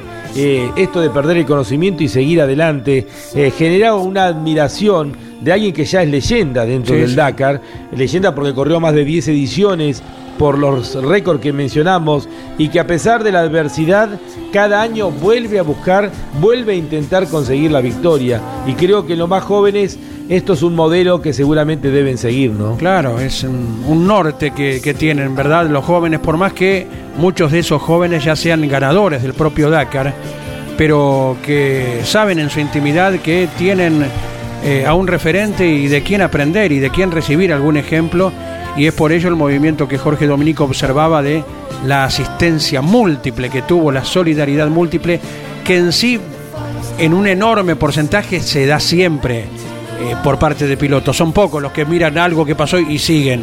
Al menos hay alguien que se detiene hasta asegurarse que hay otro que ya estuvo antes, pero lo que conmueve sobre manera es la cantidad de, de pilotos que estuvieron al lado del referente caído en este suceso. ¿no? Y es una marca del motociclista, el respeto que tiene el motociclista por cualquier otro que esté circulando en dos ruedas. eh, es enorme eh, porque todos saben, eh, particularmente el que anda en moto, los riesgos que corre, lo que se asume, lo que se tiene que enfrentar y, y siempre hay alguien que se detiene a ayudar. En este caso, Joan, hay un, hay una especie de, un halo eh, alrededor suyo, de, de esto, de heroico, también de respeto, de cómo ellos eh, realmente sienten cuando lleguen a la edad de Joan Barreda, con tantos intentos y aún con la velocidad de ganar etapas. Claro. eh, además de todo, ¿no? Eh, aún con la velocidad de ganar etapas, cómo no se ha rendido nunca por ese sueño que tiene. Eh, creo que ese es el modelo que tienen los pilotos más jóvenes. Y esto de la solidaridad de aquel que viene de la escuela de la moto, uno lo ve en Peter Hansen, ¿no? Que siempre está atento, a pesar de llevar, llevar años y años en los autos, siempre atento a, los, a las motos, ¿no es cierto? No pierde su esencia, ¿no? Eh, el hecho de estar eh, siempre pendiente de qué le pasa a un motociclista, que ellos lo superan rápidamente, especialmente a los de atrás. Y Peter Hansel tiene ese ADN de estar atento a lo que pasa con los motociclistas, ¿no? Porque además todos saben que están permanentemente pendientes de un hilo, ¿no? Tal cual. Están, eh, lo que dura el especial es estar permanentemente en la cornisa. Por el tipo de vehículo en sí, por la sorpresa que te podés eh, llegar a, a pegar por una circunstancia del piso. Y sin ir más lejos, eh, en esta edición ya el 1 y el 2 rápidamente han quedado afuera por diferentes inconvenientes que puede es. quedar para el resto, ¿no? Así es, tal cual. Y esto refleja justamente lo que es la categoría motos. Y estábamos viendo en estos días una imagen de un camión que no paró eh, en la crecida del río. Como si pararon los dos camiones que venían peleando la punta para rescatar a Cristina Gutiérrez y a Chaleco López. Yo incorporaría una sanción para aquellos que no paran eh, en un momento extremo, porque eh, eh, había un vehículo que estaba ahí siendo llevado literalmente por la crecida del río y el camión pasó como si nada, ¿no es cierto? Entonces creo que también en lo que significa y en esto de ir incorporando reglas permanentemente que tiene el Dakar, estaría bueno sancionar a aquel que no respeta el espíritu, el espíritu de la carrera, ¿no? Claro, si está ya escrito y pautado que quien ayuda a un competidor después tiene la recompensa, ¿no? Por eso. No eh, es que me hago la vista gorda y salgo ganando así porque sí, ¿no? Bien. Recién, recién anoche, Lonchi, perdón con esto, Sí. recién anoche salió el, el aditivo de la FIA eh, informando el tiempo que se le estaba devolviendo a tres tripulaciones de camiones. Los que más ganaban eran los que estaban eh, justo luchando la punta. Uno era eh, Alex y otro eh, el neerlandés eh, Juna eh, Van Hastering. ¿No? A ver si me salió bien el apellido. Eh, que era otro de los que estaba ayudando en ese caso a Chaleco López y a Cristina Gutiérrez, eh, principalmente. Eh, Tenemos en la categoría eh, T4, que son los side by side de serie modificados, seis arribos al final de la meta, Basiuska, Seaidán, Farresguel, Lupi, Lupi de Oliveira y dos Goxal, Michal y Eric. Em, falta arribar Cristiano Batista, el brasilero que reiteramos había largado en el puesto 26 y que venía ganando la etapa. También Fe- González Ferioli, Jeremías, que estaba a una puerta, al igual que Nico Cavigliazo. Esto por mencionar algunos argentinos, también Guayasamín, el ecuatoriano, eh, con Mauro, eh, con Guayasamín. Guayasamín está con Ricardo Torlas. Con Torlachi está a dos puertas del final. También está a dos puertas del final el Pato Silva, el representante de Colcar, Puma Energy y Vega, a dos puertas del final de la etapa del día de hoy. Está a una, dos, tres, cuatro puertas del final. Ramón Núñez con Mauro Lípez, los representantes de Minera Colorado de Salta. Y está ya más atrás, ha hecho cuatro puertas.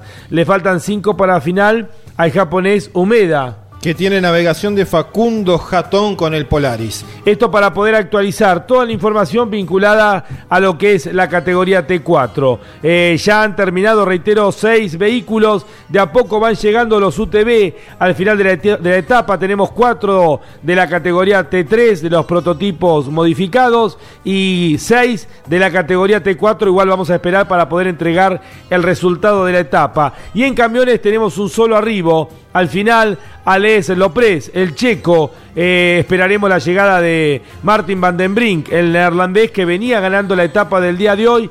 Tenemos un camión arribado, de a poco va terminando la etapa para las distintas categorías y aquí está el equipo campeones para informarlos de todas las novedades del Dakar 2023 en esta quinta etapa, Jail Jail. Mifa Ingeniería junto a su piloto Alejandro Fantoni en el Dakar 2023. Con Arpisa, alimentos saludables para todo el mundo. Colombo y Magliano. Más de 80 años de servicio en negocios agropecuarios, mercado agroganadero, ventas particulares, remates de cabaña, televisados y físicos, cereales, corredores, acopiadores de granos, campos, compraventa y arrendamientos. Contáctenos a través de nuestro sitio web www.colomboymagliano.com.ar. Viví la primera carrera del año 2023 en Concepción del Uruguay.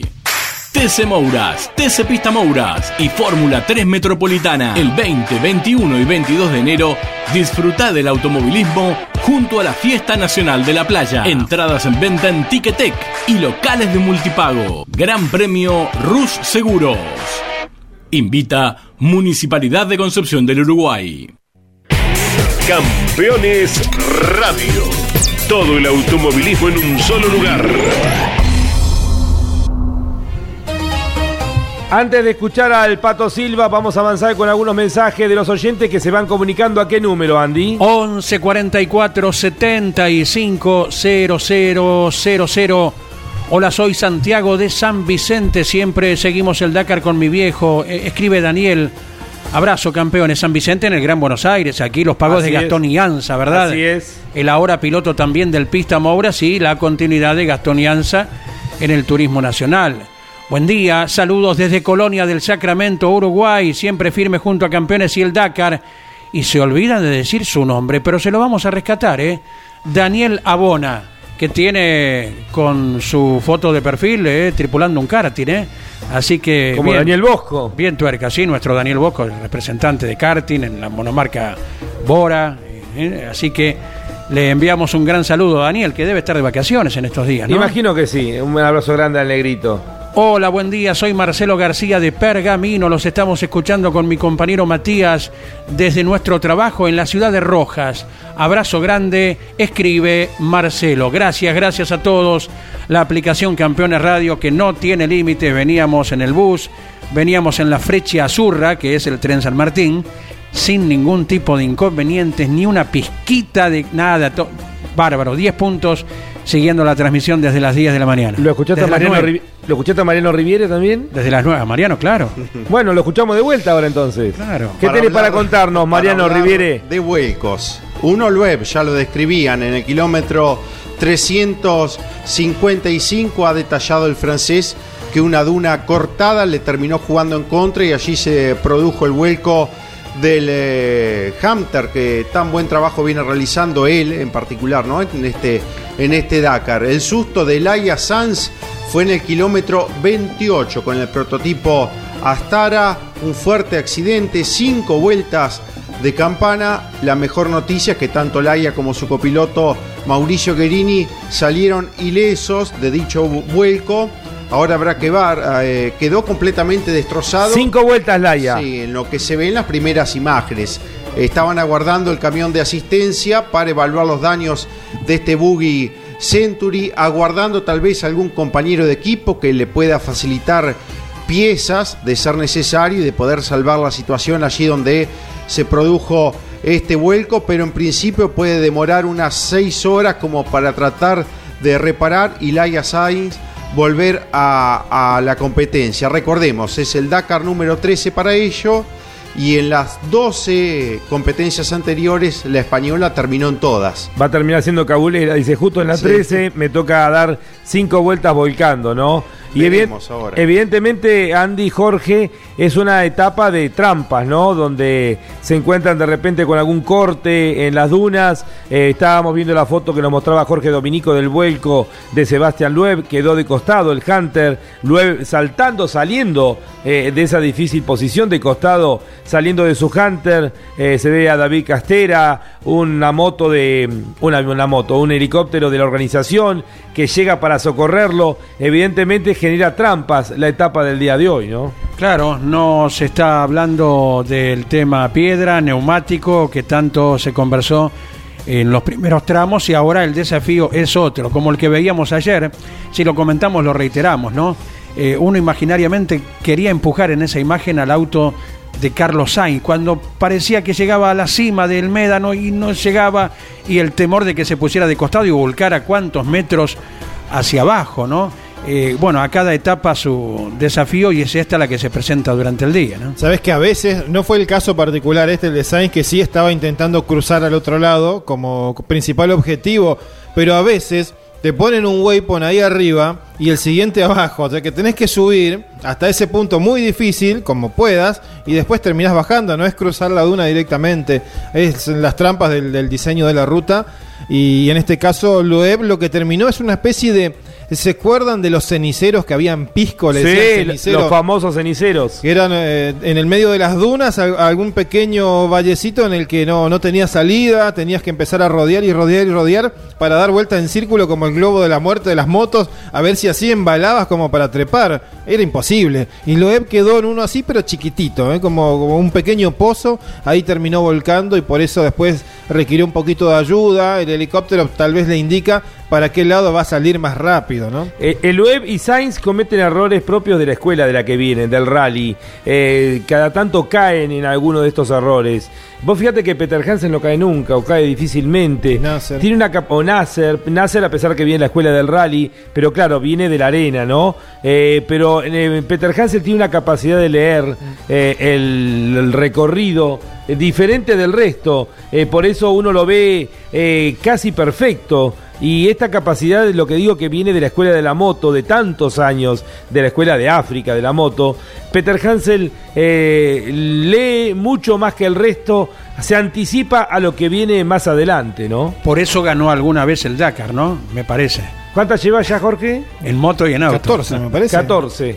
Pues 14, récord absoluto. Difícilmente alguien puede algún día superar esto que viene haciendo y que tiene, sigue teniendo toda la vigencia. Y en las disciplinas de mayor exigencia, ¿no? Porque la, cantidad que logró en motos desde ya eh, y luego en autos cuando los autos eran muy, muy competitivos. Y tienen estas dunas de Jail eh, esa característica de que son un poco tramposas. Es una zona de mucho viento, es, hay un cambio generalmente de la presión atmosférica en esa región. Por eso es que la lluvia cuando se da se da fuerte. Jail en una de las tantas traducciones quiere decir piedra, granizo.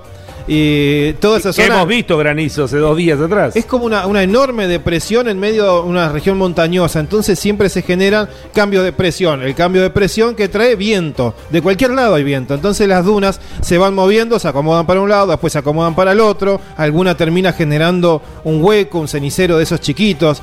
Eh, creo que eso es una diferencia a lo que van a tener la semana que viene en el Rubal Jalí, en el Empty Quarter, donde la mayoría del viento siempre va para, para el mismo camino. Acá eh, el viento a veces va para un lado, se mueve la duna, va para el otro lado. Correcto. Y cada comentario hace acordar a, a alguna vivencia. Eh, mucha gente, lógicamente, sostiene, algún día volverá a la Argentina. Y vaya que si esto ocurre hoy, una especie de milagro pensarlo, bueno, alguna vez tal vez... eh, Milagro si- no hago, no hago, le dijeron, ¿no? a un Al amigo, claro. Eh, vaya a saber uno la la cantidad de terrenos que tenemos para ofrecer. Viajando hace poquito por lo que es, eh, la, digamos, la panza de la provincia de Río Negro. Allí donde si te pones frente al mar, no estás mirando hacia el este, sino hacia el sur. ¿Me explico? Ahí donde la provincia de Río Negro va entre la capital Viedma y San Antonio Este y Oeste. En esa región, las dunas que hay, la arena. Y hab- hablando con la gente de, de la región, sí que se mueven, no las ves lo- La todos usaron los para el días SAR, igual. ¿no, Jorge, el año pasado? Eh, sí, sí, fue una región eh, cercana a... eh, ¿cuál, era, ¿no? cuál era el balneario donde terminaban? Vos sabés de memoria. El Cóndor. El- sí, el Cóndor. Claro, entre, Se terminó claro, muy cerquita de ahí. eh, nombré a Viedma la capital, el Cóndor está a 35 kilómetros y allí comienza todo un camino con muy poco asfalto y después todo ripio, donde transitas con el mar a tu izquierda y las dunas ahí que te pegan, te acarician en el costado derecho. Eh, y esto, bueno, un tema trae el otro. Recuerdo hace muchos años, eh, cuando Menem era presidente, que eh, el doctor Mariano Grondona, alguien muy preparado, hablaba que en la idiosincrasia de cada raza viene incorporado su forma de ser, ¿no? Y decía que esto tiene que ver con la topografía, el ambiente en el cual cada uno eh, se ha desarrollado en generaciones y generaciones. Alguien que vive entre medio de la montaña tiene una visión mucho más cerrada, más estricta. Su visión todas las mañanas es la misma, esas montañas que lo rodean. aquel que viene del campo, en la planicie, la llanura, eh, le da como una tranquilidad, como que tiene otros tiempos, eh, que es justamente lo que uno ve cada mañana. Y en el caso de la raza árabe, cada día cambia. Eh, ¿Por qué? Porque vos te levantás una mañana y el médano está para este lado.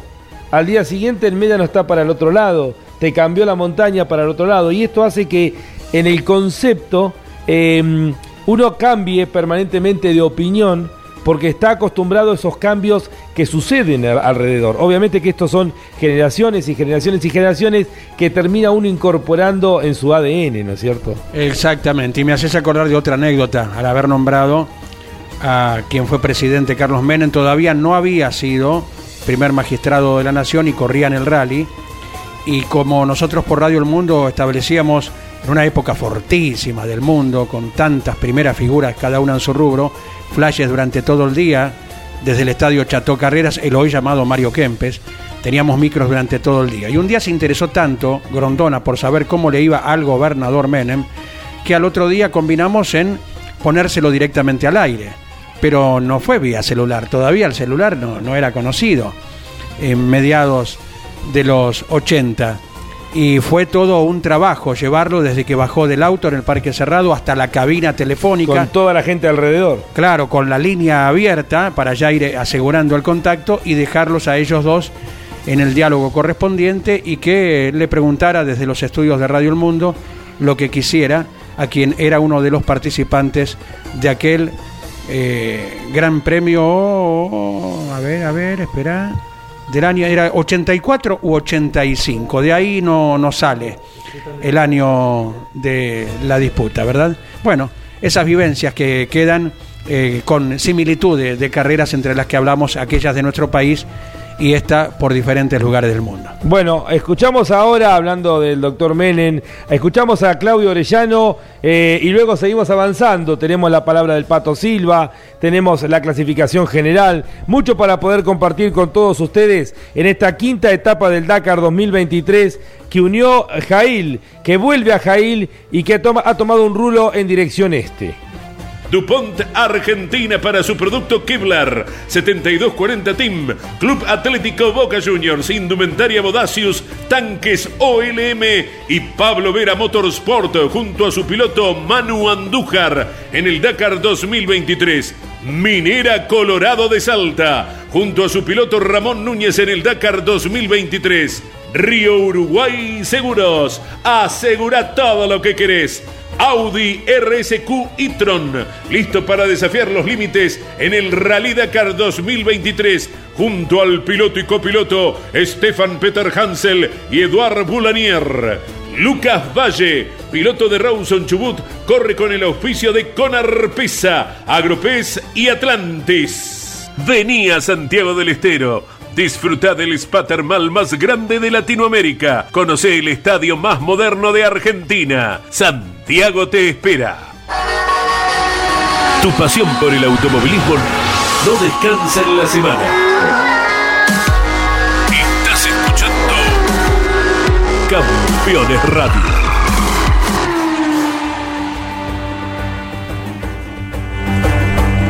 Ya en instantes seguimos con más mensajes que llegan al 11 44 75 0000.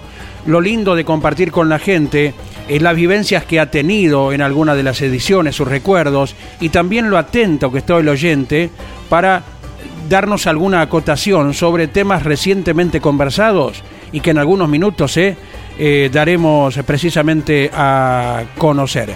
Tenemos eh, llegada de argentinos, ¿sí, Domi? Sí, sí, claro. Eh, reitero, no sé si ya lo había dicho Mariano, eh, que hemos chequeado los datos justamente con uno de los oyentes que nos consultaba sobre una de las etapas de Emiliano Espataro y la posibilidad de que haya ganado. Justamente había terminado tercero Emiliano en esa jornada. Eh, la última del Dakar, el año no lo recuerdo, que estaba terminando en Tecnópolis. Entiendo que fue aquella que se acortó por un diluvio en el final. En el año 2015 terminó Espataron un trabajo excepcional con la Duster navegado por Benjamín Lozada en el puesto 20 de la general. Había sido eh, octavo en la etapa Calama Salta. En Salta Termas, décimo. En Termas Rosario, ganó Orly Terranova y eso fue histórico. Ganó Orly Terranova y tercero terminó Emiliano Espataro. Qué.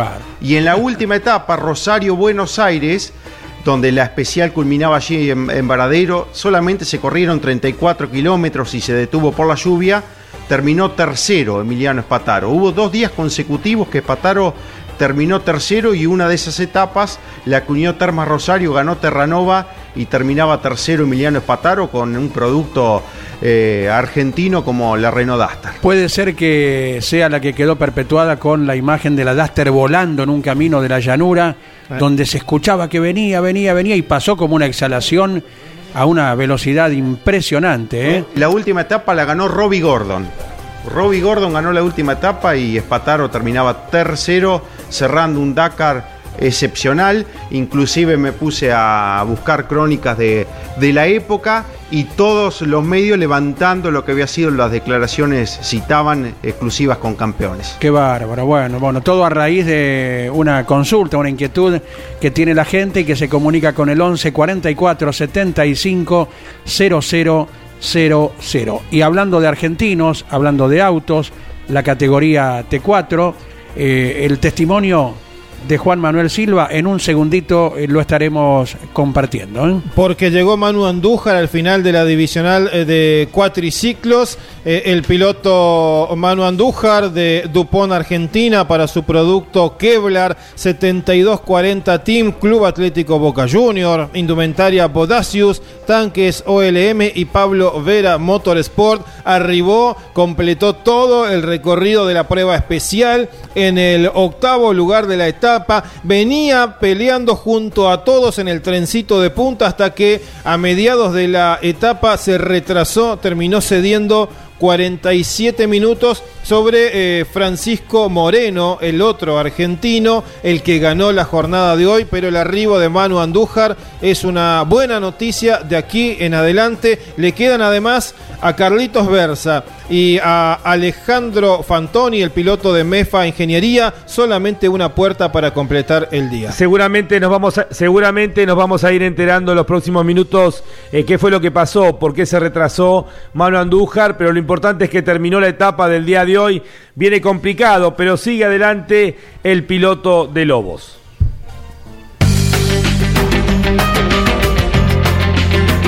Campeones Dakar 2023 por Campeones Radio con el auspicio de las siguientes empresas. Halpern, distribución mayorista de insumos para riego, tuberías y filtrado de agua. Halpern, estamos en todo el país. MEFA, ingeniería junto a su piloto Alejandro Fantoni en el Dakar 2023. DuPont Argentina para su producto Kevlar 7240 Team. Club Atlético Boca Juniors, Indumentaria Bodacius, Tanques OLM y Pablo Vera Motorsport junto a su piloto Manu Andújar en el Dakar 2023. Municipalidad de Balcarce con la 30 Fiesta Nacional del Automovilismo 2023. Te esperamos del 2 al 5 de febrero en Balcarce. Toyota Pichetti, Arrecifes, Junín y Pergamino. Con Arpesa, alimentos saludables para todo el mundo. Minera Colorado de Salta, junto a su piloto Ramón Núñez en el Dakar 2023. Colombo y Magliano, más de 80 años acompañando el desarrollo del campo argentino. Colombo y Magliano. Santiago del Estero te espera. Puma Energy. Parar, cargar, seguir. Puma Energy. Colcar. El secreto del éxito es estar bien acompañado. Colcar Moreno. Rocker, Soxy Puma Lubricantes. Sile Agro junto a su piloto David Sile en el Dakar 2023. Río Uruguay Seguros. Asegura todo lo que querés. Audi RSQ e-tron. Listo para desafiar los límites del Rally Dakar 2023. Mendoza Turismo. El Greco. Confitería, restaurante y roticería de primera. Avenida Rivadavia 5353. El Greco 49010681 49013918. Campeones Dakar 2023. Llevamos la pasión a tus sentidos.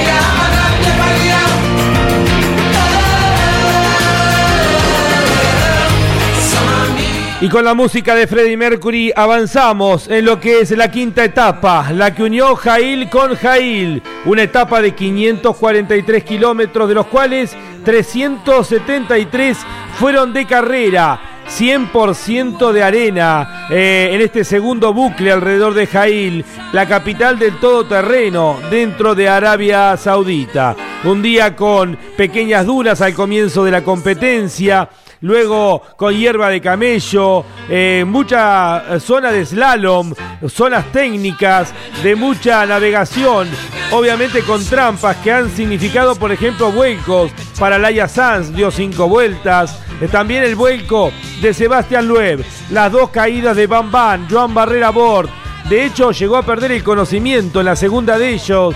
Se pararon alrededor de ocho motociclistas. Bam recuperó el conocimiento, hizo los últimos 20 kilómetros en carrera y terminó finalmente la etapa del día de hoy, lo que transforma y agiganta su leyenda cada vez más. En motos ganó Adrian Van Bereven con la Honda.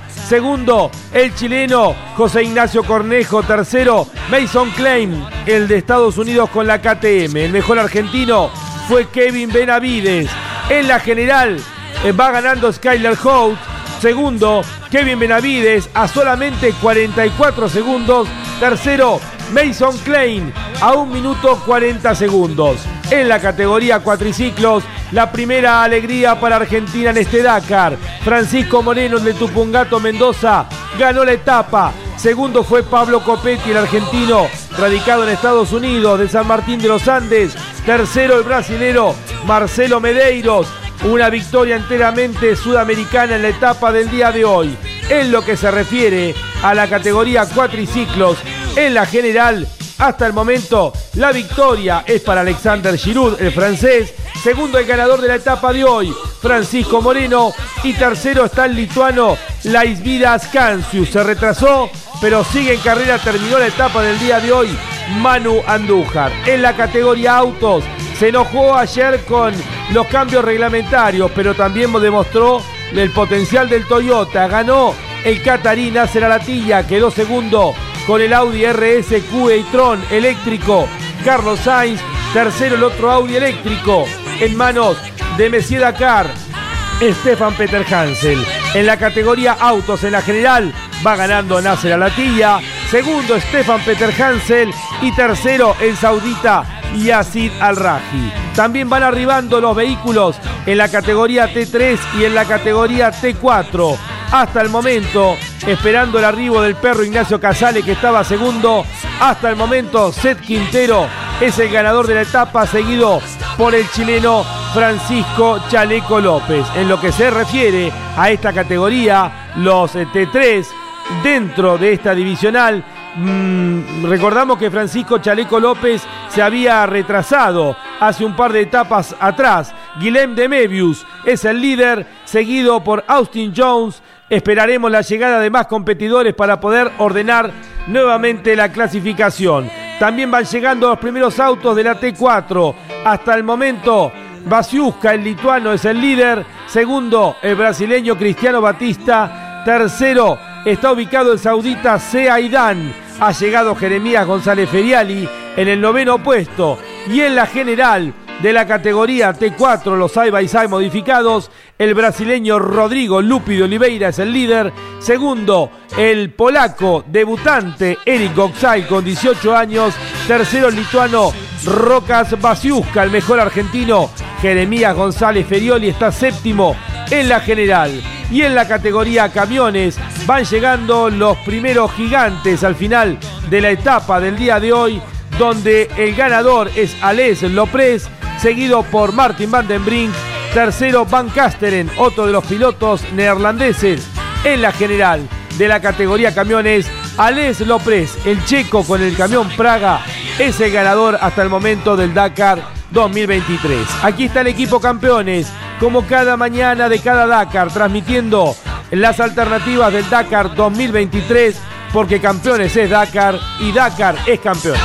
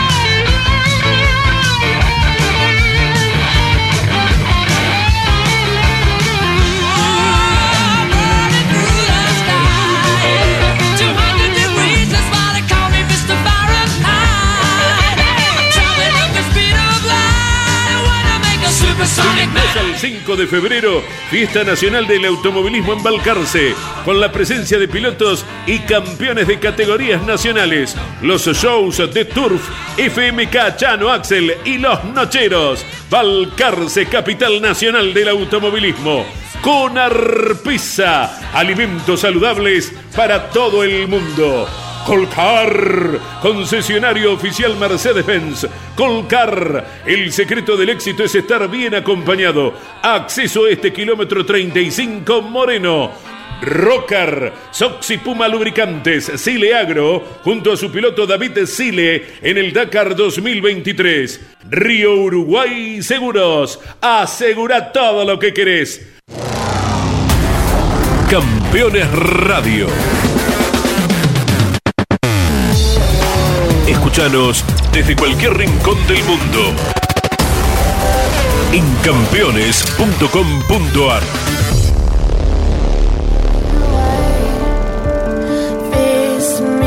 So much more. The floating boat is carrying Seguimos avanzando la transmisión del Dakar en esta quinta etapa. El rulo Jail Jail. Mañana la caravana seguirá internándose en el corazón del reino de Arabia Saudita. Andy, alguno de los mensajes de los oyentes que se comunican a qué número? 11 44 75 0000. Buen día, campeones. Me acuerdo cuando los escuchaba viajando a ver las et- etapas del Dakar. Eh, escucho la frase adelante, adelante el avión y se me pone la piel de gallina. Sergio, desde la ciudad de, La Plata. Como recuerdo del paso de la carrera por mi ciudad, me quedó en una hoja del roadbook que, que me dio Ronnie cuando navegaba y junto a Orly en el Mini Cooper. En esa oportunidad me la firmaron Orly, Nasser y el chileno Grafulik. ¿eh? Recuerdo la amabilidad de los pilotos y en especial la de Nasser, quien se coronó campeón ese año. Se extraña muchísimo ver de cerca el paso de la carrera, pero ustedes nos hacen sentir allí, al lado del camino. Muchas gracias, Cristian de Campana. Es semejante anécdota tiene para compartir con nosotros y le agradecemos. Soy Tomás. Saludos desde Villa Elisa, Entre Ríos. Siempre siguiendo el Dakar, aunque no lo tengamos por Sudamérica. Siempre de 10 con toda la información, muchachos. Muchas gracias. Gracias a vos, Tomás, desde Villa Elisa, Entre Ríos. Los pagos de Alberto Escaracini, uno de los personajes de nuestro automovilismo desde hace mucho tiempo, director deportivo.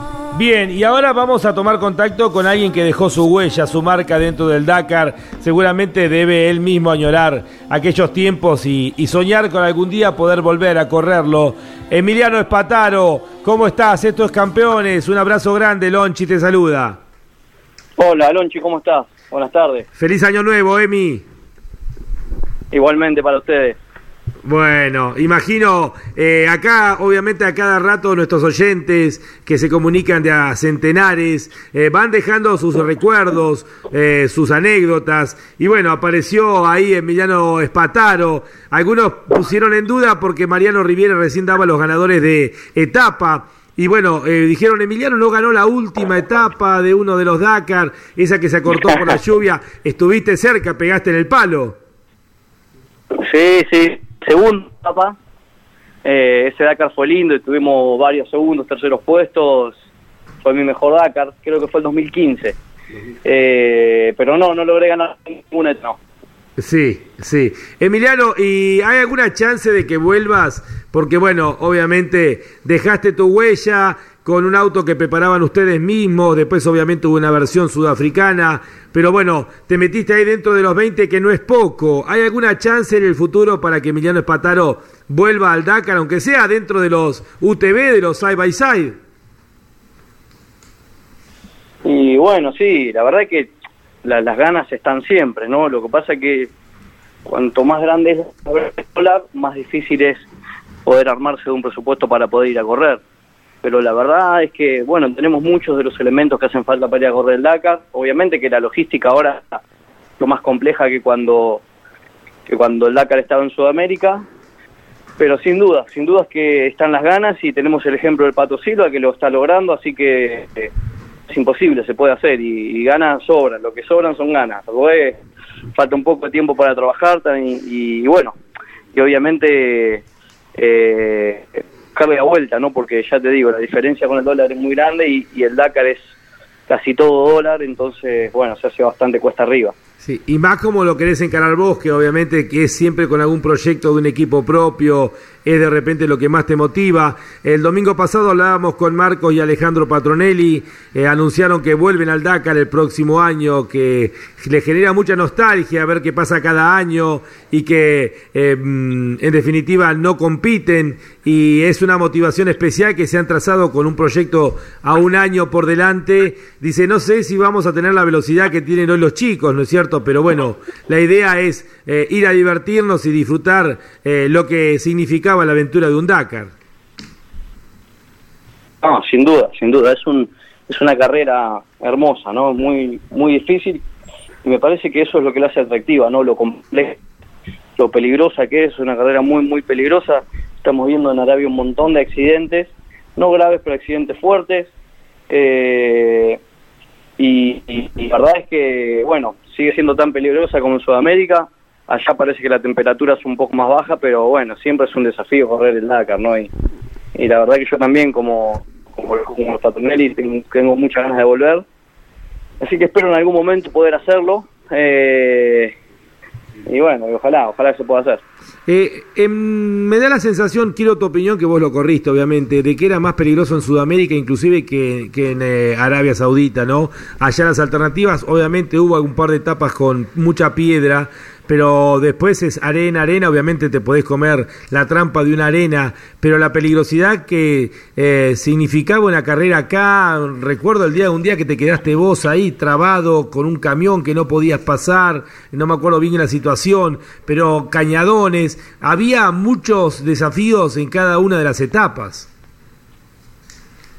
lo que creo es, no sé si es más difícil porque yo no corrí ahora en Arabia, pero sí lo que veo es que las diferencias eh, en los terrenos, o sea, acá teníamos muchos terrenos, de- creo que teníamos todos los terrenos, ¿no? Porque podías pasar del desierto de Atacama o, mismo acá en Catamarca, que es una zona muy desértica, a una zona eh, muy húmeda como Bolivia, ¿no? Por ejemplo, llegábamos arriba en los 4.000 metros a tener 0 grados de temperatura, o quizá bajo cero, eh, o en el Salar, el año que mucho frío, y después tenías caminos muy lindos, muy entretenidos, como los de la Ruta 40 en, en La Rioja, eh, muchos, muchos ríos, muchos ríos en, en la parte de San Juan, mucha piedra, digamos, muchas diferencias, ¿no? Córdoba, bueno, los mejores caminos para el rally, había tantas diferencias que me que eh, los pilotos más completos se, se destacaban, ¿no? Acá quizás es mucho más desierto, no se ve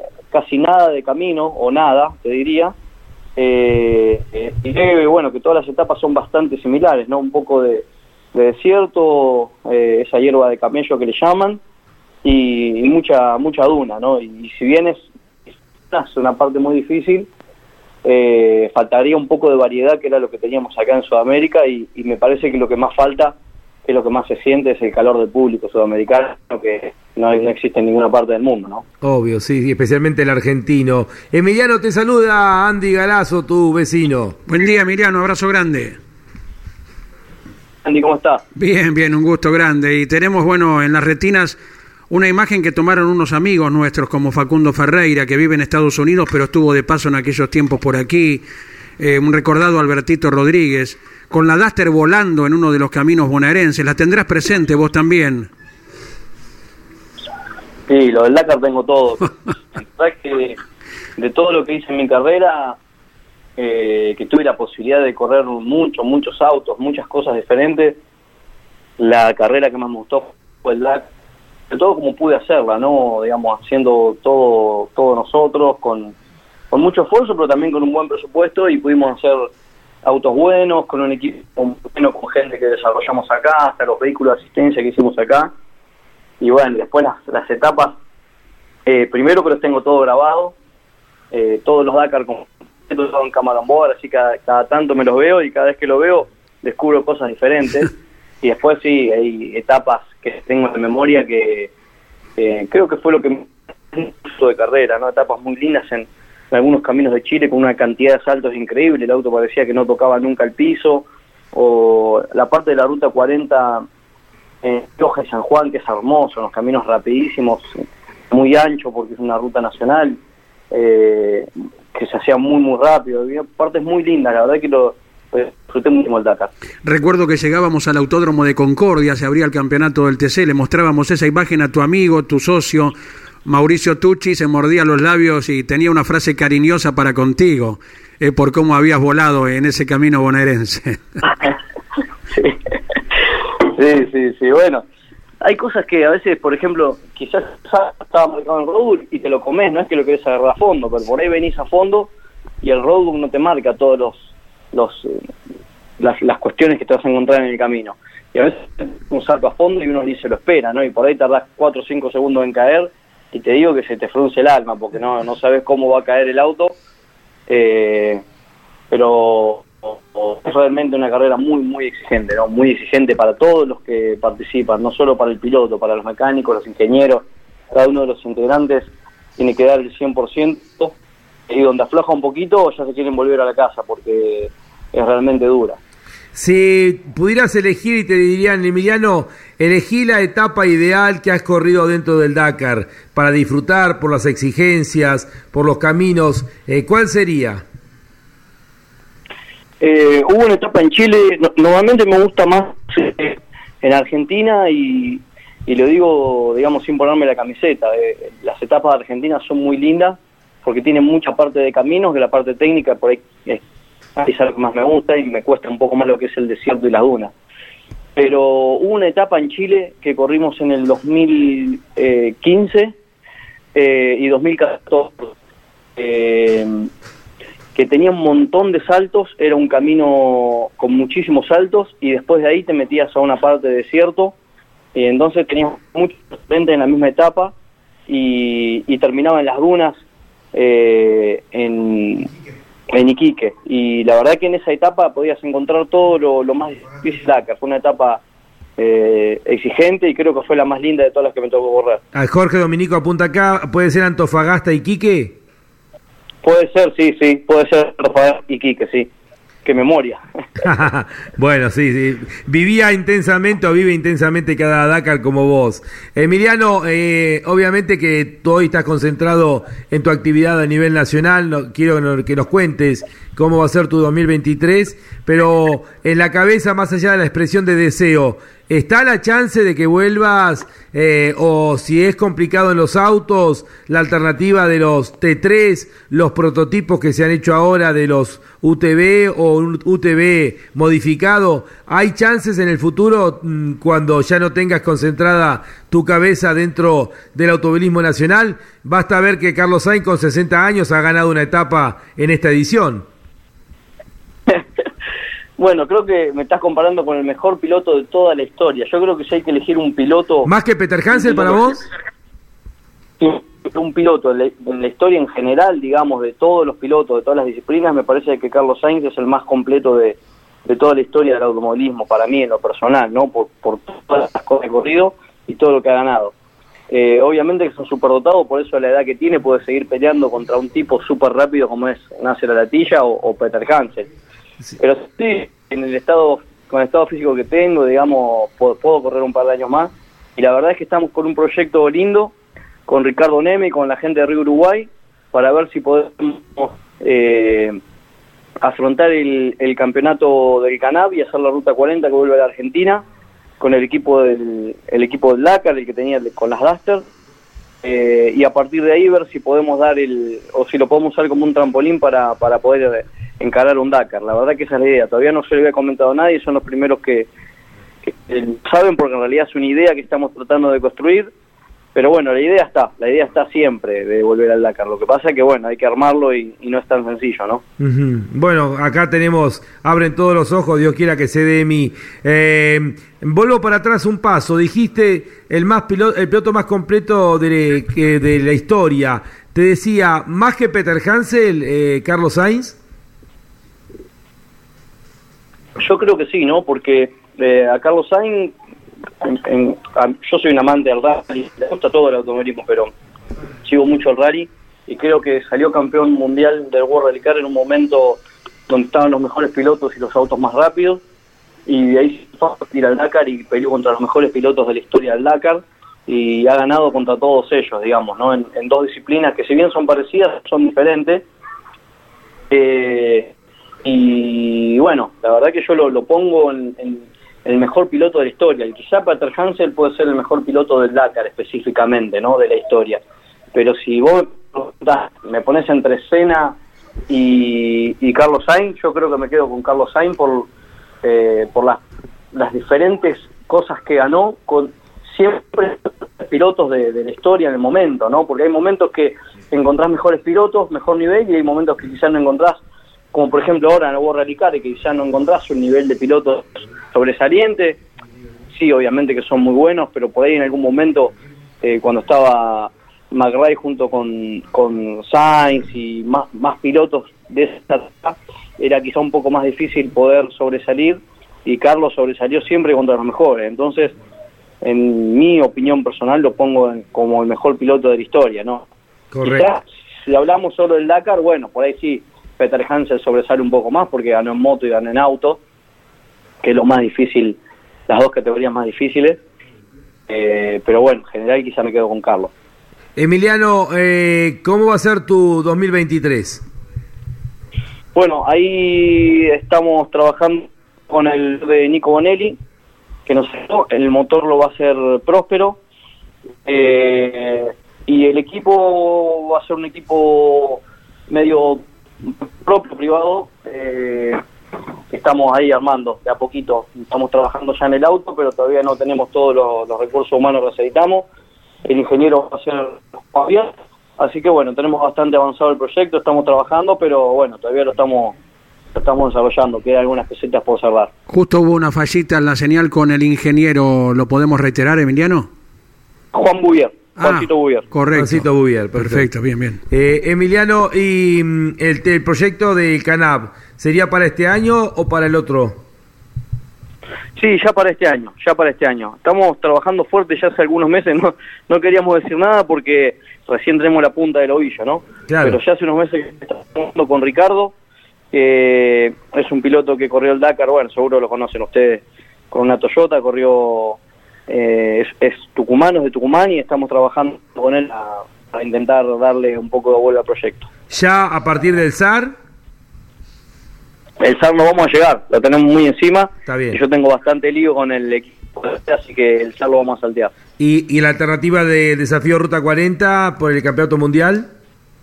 Me encantaría, sí, estamos trabajando mucho para hacer eso, ¿no? Para hacer el campeonato del canal y la Ruta 40, que es la mejor preparación Dakar y bueno, más que lo vamos a tener acá eh, en Argentina.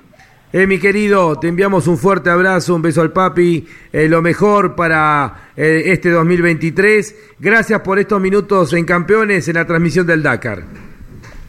Gusto siempre hablar con ustedes. Un abrazo grande para todos y felicidades.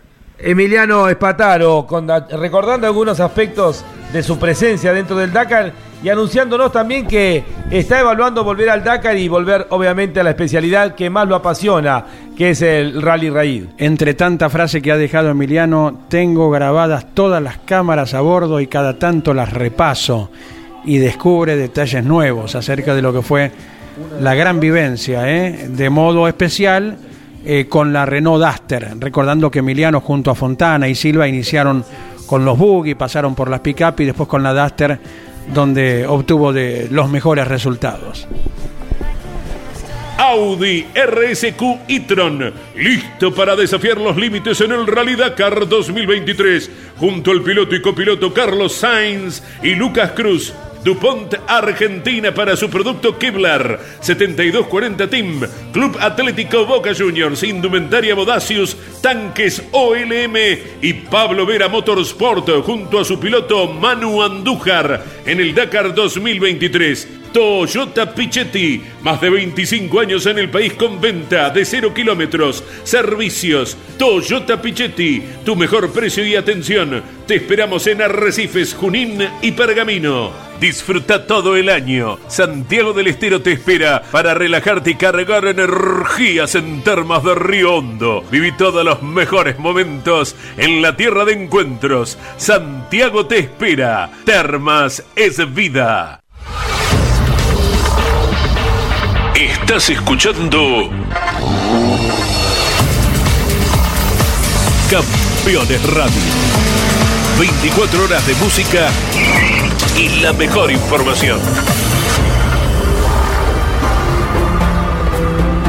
Recordamos cuando comenzaron, por un lado era un equipo con tres pilotos. Eh, por un lado Emiliano Espataro, corrieron con un auto, eh, bueno, tuvo la aspiración de un hombre extraño. Obviamente que cuando hay un fantasma detrás hace estas cosas, ¿no? Le pusieron la Legión Argentina, ¿no? Eh, pero lo importante fue que el, bi- el bichito prendió en Emiliano Espataro. Eh, Norberto Fontana dijo, prefiero las arenas de Pinamar en, en enero que las arenas del Dakar. Fue una debut y despedida. Y el otro prendió de tal manera que hoy ya es leyenda. Es el pato Juan Manuel Silva que sigue corriendo en el Dakar. Lo escuchamos al pato analizando la previa antes de largar la etapa del día de hoy. El piloto Colcar, Puma Energy y Bujías Vega. Bueno, viene siendo un Dakar para mí, o sea, es un Dakar difícil, pero creo que estoy con un buen auto, con un buen equipo y, y si no se complica nada, es como que todos los días estoy acá, siete y media, siete, una buena ducha caliente, o sea, no, no, no- no la estoy pasando mal y eso obviamente se nota en la cara. Cansancio sí, hoy son etapas muy largas, muchas horas arriba del auto. Eh, pero bueno, viene todo bien, gracias a Dios. Van pasando los días. Viene siendo un Dakar muy, muy difícil. Yo creo que los de Arabia se compara con los más extremos que tuvimos en, Sudamérica. Halpern, 20 años cuidando el recurso más valioso que tiene la naturaleza, el agua. Halpern, estamos en todo el país. DuPont Argentina para su producto Kevlar. 7240 Team. Club Atlético Boca Juniors. Indumentaria Bodacius. Tanques OLM. Y Pablo Vera Motorsport junto a su piloto Manu Andújar en el Dakar 2023. Con Arpisa. Alimentos saludables para todo el mundo. Puma Energy Rally Team. Calidad para la exigencia más salvaje. Audi RSQ e-tron, listo para desafiar los límites en el Rally Dakar 2023, junto al piloto y copiloto Matías Ekstrom y Emil Bergqvist. Disfruta todo el año. Santiago del Estero te espera para relajarte y cargar energías en termas de Río Hondo. Viví todos los mejores momentos en la tierra de encuentros. Santiago te espera. Termas es vida. Estás escuchando Campeones, Campeones. Radio.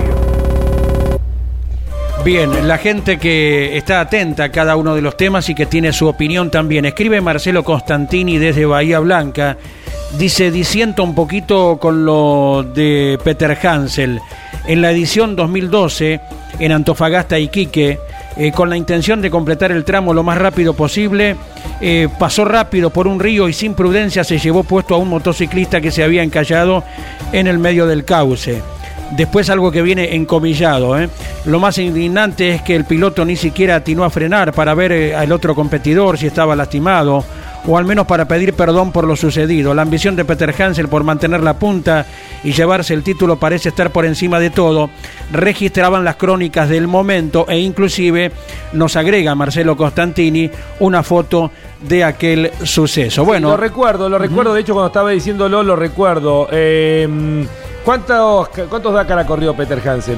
¿25 por lo menos? Claro, si ganó 7 y 8 respectivamente, ¿verdad? O en Sí. motos, autos, sí. O sea que ha recorrido por lo menos 120 mil kilómetros en su vida, aproximadamente 100 mil kilómetros. Eh, un hecho eh, no condena toda su trayectoria, donde sí lo sabemos, porque se lo he escuchado inclusive en boca del mismísimo Nasser Alatilla esto, es que Peter Hansel siempre va atento a lo que sucede con los motociclistas. Eh, ese hecho es real, tal cual dice el oyente, pero en esto también, y esto es muy argentino, buscar una anécdota para ya condenar a alguien, yo lo entiendo, pero reitero, Peter Hansel tiene más de 100.000 kilómetros corridos y son muchísimos más los antecedentes vinculados a eh, la solidaridad con los motociclistas que lo que pudo haber sido un hecho aislado. Pero bueno, nos vamos ahora a conversar con alguien que desde que arrancó debe haber, pisado con el pie izquierdo cuando llegó a Arabia Saudita. Le pasó de todo. Eh, Fernando Álvarez Castellano, el campeón mundial de bajas. Fernando, ¿cómo estás? Un abrazo grande. Hola, ¿qué tal? Un abrazo y un saludo por ahí a toda la gente. Bien, bien, aquí andamos. Bueno, eh, te pasó de todo, Fernando, ¿no? Sí, la verdad que sí, ¿no? Empezamos bien la prólogo, luego tuvimos eh, culpa mía, ¿no? Un, un error mío que, que, le dimos a un agujero y rompimos una rueda y pero bueno, luego no no pudimos salir y, y, empezamos a andar otra vez muy bien y bueno, lástima que, que ayer pues se nos rompió el diferencial delantero y, y, con todas las dunas que había y eso no podíamos avanzar. Y el camión rápido de asistencia estaba a 40 kilómetros, por lo cual si quedaba no íbamos a perder tanto, pero se le rompió la suspensión al camión, así que el otro camión llegó como seis horas después, muy tarde ya, ya era de noche y eso, y, y ya no nos daba el tiempo para reparar y acabar la etapa, así que eh, para me tenía la opción de reengancharme, pero bueno, para mí yo yo corro para competir y, tengo que tener un motivo, ¿no? Y ya no tendría ningún motivo, solo pues seguir haciendo etapas y, y la verdad que no está en mi esencia, ¿no? Yo respeto que, que, todo el mundo cuando viene aquí quiere hacer todo, pero eh, digo, yo vengo, te tengo que tener un motivo o algo para pelear y, y el motivo se me fue y, y, bueno, y ya, ya hoy empezamos a darnos la vuelta para volver a casa, que también tengo cosas que atender ahí en Argentina. Eh, Fernando, ni siquiera pensando en sumar puntos para el Campeonato Mundial, justificaba reparar el vehículo para seguir. No, porque no es mi campeonato. O sea, yo corro el de bajas, claro. que, que, gané el año pasado, que, que en febrero, ahora a principios de febrero, tengo que volver aquí a Jail a correr, a empezar el campeonato. Y, y por lo cual, pues no, no, ya te digo, no tenía mucho sentido, pues yo ese campeonato no lo iba a seguir. Así que, eh, no, no, no, no encuentro así la motivación para hacerlo, ¿no? Y, y por eso yo creo que es mejor, pues bueno, volver a casa, atender mis cosas, agarrar ganas de vuelta y, empezar en febrero a transitar todo el año y, y, a ver si tenemos la suerte de volver a repetir el campeonato, que ahora es mi objetivo principal. Eh, Fernando, eh, reconociste un error propio en el primer eh, retraso. Eh, ¿Cómo analizás eh, la, el recorrido para los eh, prototipos ligeros, para los T3? ¿Ha sido más duro este Dakar que el de otras competencias? Bueno, se endureció de los primeros días, no, el día que yo cometí error, que fue uno, no, realmente tampoco fue un error, ¿no? Nos sorprendió un agujero en un sitio que, que no pensábamos que puede haber nada y, y pegó la rueda y saltó todo, ¿no? Entró todo el peso con la rueda y, pero, pero recorrido lo que pasa se complicó por la lluvia, ¿no? Llovió tanto que, que la etapa esa que hice tan buena, eh, lo pude manejar bien y, y ayer salimos y estaba muy mojado todo y entonces estaban muy pesadas las dunas y bueno, y el auto por ahí le quedó algún resabio de, del golpe ese que, le dimos y, el diferencial delantero explotó y entonces ahí me complicó todo, ¿no? Y, y, y bueno, es así, pero sí, todo dura y digo, no, no porque por ahí el recorrido, el recorrido era lindo, ayer también, hoy por lo que he visto es parecido al de ayer, pero el problema fue la lluvia, ¿no? La que complicó y además, la, de, gracias a Dios también por ahí el único consuelo que tengo que fue el diferencial, porque si no lo hubiera roto, hubiera quedado sin gasolina, como pasó con muchos autos, al estar tan pesada la arena y había 250 kilómetros al primer refueling, nosotros hubiéramos seguido, en el kilómetro 200 nos quedamos sin gasolina. Claro. Así que por lo menos te queda esa cosa, porque si te quedas sin gasolina parado te quieres morir, ¿no? Y no fue culpa del equipo, fue más culpa de la organización, de no pensar en un refueling antes y dejar que fueran todo el mundo tan justo, ¿no? Entonces hubo muchos coches que que se quedaron parados y bueno, de, se con la vida para conseguir combustible y poder acabar. Sí, esto lo, lo comentábamos ayer, Fernando, eh, con la arena pesada, eh, los intentos para subir las montañas inmensas que había en el día de ayer terminaron complicando a los autos de la categoría, ¿no? Sí, sí, muchos, ah, los autos pueden subir más o menos bien. Nosotros cuando empezamos la etapa hasta kilómetros 170 íbamos bien y, y había subidas que teníamos que buscar otra alternativa porque estaban muy pesadas y el auto ya creo que me iba fallando ya el diferencial delantero y, eso iba haciendo que el auto no no pudiera poner toda la potencia y ya me, iba costando muchísimo cuando yo normalmente las dunas las subo muy bien y me costaba y tenía que reiniciar y volver por otro lado. Así que algo ya estaba pasando ya sentíamos que algo iba mal en el coche pero bueno pero pero los UTV se, se, se, se lo aguantan bastante bien todo no pero ya te digo, el tema de la gasolina no, no estaba no estaba en los planes de nadie ni los ingenieros, ¿no? Que estuviera tan pesada la tierra para que gastaran tanto y, y ese fue el problema. Pero bueno, ya te digo, no es culpa del equipo, es culpa de la organización. Tienen que prever. Se supone que por reglamento cada 150 kilómetros tiene que haber y no 250, ¿no? Pero bueno, es así, es igual para todos y un día te toca a uno y otro a otro, ¿no? Y bueno, nosotros ya te digo, gracias a Dios fue una falla mecánica y no quedarnos sin gasolina porque bueno, eso nos hubiera puesto a lo mejor hoy en otra en otra posición ¿no? así que no ya está son carreras yo lo entiendo así no pasa nada no a mí no no me afecta eso en, en- en lo personal ni en lo moral creo que demostré los días el día que por ejemplo ese que anduvimos bien con la lluvia que estamos en el ritmo así que eso es lo que me llevo siempre buscando los lados positivos Fernando, eh, buenas tardes. Siempre recordamos eh, la atenta visita que has tenido a nuestra cabina cuando corrió el turismo carretera en Centenario, Neuquén, y te consultamos lo siguiente. Eh, ¿Cómo ves el incremento de vehículos en las dos divisiones, T3 y T4, eh, lo cual le va dando un volumen importante, ¿verdad?, de, de aquí y hacia el futuro también.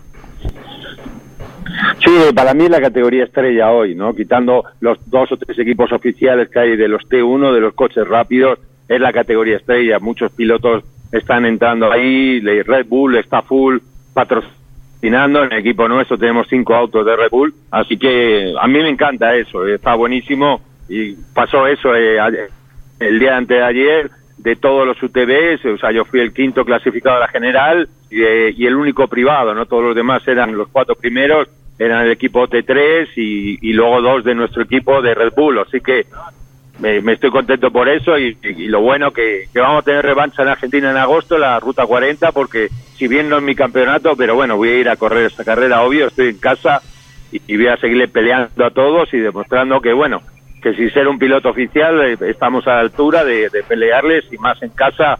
eh, tengo muchas ganas de, de ir allá y van a, va, va a haber una participación muy importante porque van todos los del mundial, toda la gente, todo el equipo Red Bull. También van a ir las categorías de T1, van a ir casi todos los exponentes y, y también van a ir muchos brasileños muy buenos, o sea que va a estar en la lista ruta 40 la, realmente en Argentina va a ser especial. Eh, Fernando, la última consulta de ya, gracias por este tiempo antes de volver a la Argentina. Eh, si uno mira, obviamente tiene un nivel altísimo la T3, pero eh, lo que vemos con todas las circunstancias que se han pasado en la carrera en estas cinco etapas, que es casi lo que puede pasar en un Dakar entero, se ha marcado mucha diferencia. Lo tenemos a Demebius y a Jones ahí peleando la punta con siete minutos de diferencia, pero ya el tercero, Seth Quintero, está a más de una hora. Cristina Gutiérrez, cuarta, a más de dos horas y media. Eh, ¿Está faltando trabajar más en la confiabilidad ante la velocidad que se han desarrollado en estos vehículos? No, yo creo que son confiables. ¿eh? Ya te digo, lo mío que se rompió fue un error y lo de ayer creo que fue consecuencia de aquel error que quedó algo dañado y, y saltó, pero los vehículos son muy confiables. Lo que pasa es que, eh, eh, ya te digo, ayer y entre ayer las condiciones de la pista eran extremas. O sea, es durísimo para un auto transitar por toda esa arena mojada y todo el rato pegando de un lado para otro el auto, así que la confiabilidad es buena, muy buena, simplemente que bueno, que, que se fue endureciendo de tal forma que, que bueno, que son, son hierros, son fierros, como ustedes dicen, y, y, y en algún momento se pueden resentir porque el ritmo que, que lleva la carrera es muy rápido, o sea, no es, la gente por ahí cree que en el Dakar dice, bueno, te da tiempo a comer o te da tiempo, no, no te da tiempo a nada, tienes que ir como si fuera a ser una carrera de rally, un tramo de 12 kilómetros, así. Tienes que salir así, todo el rato acelerando todo lo que da más de ti y por ahí cuidando algo si ves que vienes con algún problema para no pinchar o no romperse y piedras o lo que sea. Pero el ritmo es, es fuertísimo, todos salen a cuchillo. Eh, ¿Estás en Jail todavía? Sí, sí, ahora me voy a las 8, en un par de horas ya viajo hacia Madrid y, y ya luego el lunes eh, ya salgo para Buenos Aires. Está frío, ¿no? 10 grados estoy viendo en estos momentos. Sí, sí, cuando ahora que durante el día que hubo sol estaba bueno, pero ahora cuando va, se quita el sol, se pone fresco. Hace frío. Y ayer por la noche en el enlace, que llegamos a una mañana, hacía mucho frío en el auto. Pero bueno, es así. Ya sabemos cómo es el Dakar y cómo son las condiciones aquí en Arabia, así que es lo que hay. Eh, ¿Cuál es la primera fecha de del Mundial de Baja que te va a tener eh, compitiendo? Eh, de, a principio de febrero, de, de principio al 4 de febrero, la primera aquí en Jail. Así que el auto y todo queda aquí. Y bueno, lo único que van a hacer es todo revisar todo y ahí empezamos la acción de vuelta. Vos venís para Argentina y después volvés para la competencia a principios de febrero en Jail. Así es, así es. Me vuelvo a trabajar eh, un rato y esos, esos días y ahí pues a cambiar la mentalidad y la cabeza y a volver al ataque. Es así. A buscar reiterar el título de las bajas. Fernando, te enviamos un fuerte abrazo, eh, buen viaje de regreso a la Argentina y estamos en contacto permanentemente el equipo campeones. Dale, muchas gracias, un saludo a toda la audiencia y bueno, vamos por más y, y nada, y a esperar cuatro años que Argentina vuelva a ganar el Mundial. Por supuesto que sí, eh, si se ha logrado y bueno, creo que eh, viene muy bien este cambio de optimismo y la verdad que sinceramente te lo digo, me encanta charlar con vos por tu mentalidad, ¿no? Uno a veces escucha eh, tanta queja en tantos pilotos y bueno, con el sentido común que manejás las cosas vos, eh, sabiendo que eh, en el bolillero está todo, lo bueno y lo malo, ¿no es cierto? Y que puede salir a veces para un lado o para el otro. Y esto obviamente que hace que uno encare las cosas con otra energía a futuro, ¿no? Sí, es así, es así. eh, eh, hay- yo venía de correr en motos que nunca se rompían y cuando empecé a correr en autos cada vez que se rompían me, me enojaba mucho porque se rompía, pero me di cuenta que es así y que hay que sacar siempre de cada carrera cuando te quedas fuera, como en este caso, es sacar lo positivo y saber que las conclusiones de que, que cómo anduviste en carrera el tiempo que estuviste y es eso lo que te tiene que quedar y el resto, bueno, de que queda a un lado, al pasado y a seguir pensando en el futuro. Abrazo grande, Fernando, buen regreso. Gracias, un abrazo, un abrazo, un saludo a todos. Fernando Álvarez Castellano, desde el campamento de Jail, dándonos un panorama completo luego del abandono en el día de ayer. MEFA Ingeniería junto a su piloto Alejandro Fantoni en el Dakar 2023. Con Arpesa, alimentos saludables para todo el mundo. Colombo y Magliano, más de 80 años de servicio en negocios agropecuarios, mercado agroganadero, ventas particulares, remates de cabaña, televisados y físicos, cereales, corredores, acopiadores de granos, campos, compraventa y arrendamientos. Contáctenos a través de nuestro sitio web www.colomboymagliano.com.ar. Viví la primera carrera del año 2023 en Concepción del Uruguay. TC Mouras, TC Pista Mouras y Fórmula 3 Metropolitana. El 20, 21 y 22 de enero, disfruta del automovilismo junto a la Fiesta Nacional de la Playa. Entradas en venta en Ticketek y locales de multipago. Gran premio Rus Seguros. Invita Municipalidad de Concepción del Uruguay. Campeones Radio. Todo el automovilismo en un solo lugar. Gracias a la gente, el contacto. Buen día, escuchándolos en mi negocio Niki Competición en Madariaga. El Rally Pagos del Tuyú se corre del 24 al 26 de febrero por el Campeonato Argentino y por estos días estamos atentos al Dakar. Ya está en carrera de nuevo Laia, eh, llegó el camión, reparó y luego de cuatro horas retorna a la etapa. A ver quién es que nos eh, escribe, el Chavo, ¿eh? Desde la ciudad de Buenos Aires o alrededores. Nunca olviden su nombre, nunca, ¿eh? señores y señoras oyentes. Buen día amigos de Campeones, los saluda Luis desde Pilar, deseándoles feliz año. Aprovecho para mandarle un abrazo a Lonchi. Agrego la fotografía que nos tomamos en Arrecife. En la fiesta provincial del automovilismo, lo recuerdo, un abrazo grande para Luis. Sí, sí, se tomaron fotos y algo más. Eh, sí, sí, obviamente. Gaseosa y Todo el fin de semana. Gracias campeones por la extraordinaria transmisión, siguiendo el Dakar, imperdible. Marcelo y Fabiana, desde Río Viejo, República Oriental del Uruguay. ¿Por qué razón se implementó el cambio reglamentario a favor de los Audi con la carrera ya iniciada? Si existía acuerdo de los demás equipos. Si mal no entendí desde que desde la etapa de hoy tienen un plus de potencia, ¿eh? Marcelo, desde Villa Regina, en la provincia de Río Negro. Vamos a comentarlo, Andy. Esto estaba establecido por regla de la FIA. Ahora el Dakar se corre bajo la regla FIA porque inclusive el Dakar forma parte del campeonato mundial. Es la apertura de cada año del eh, Rally Raid.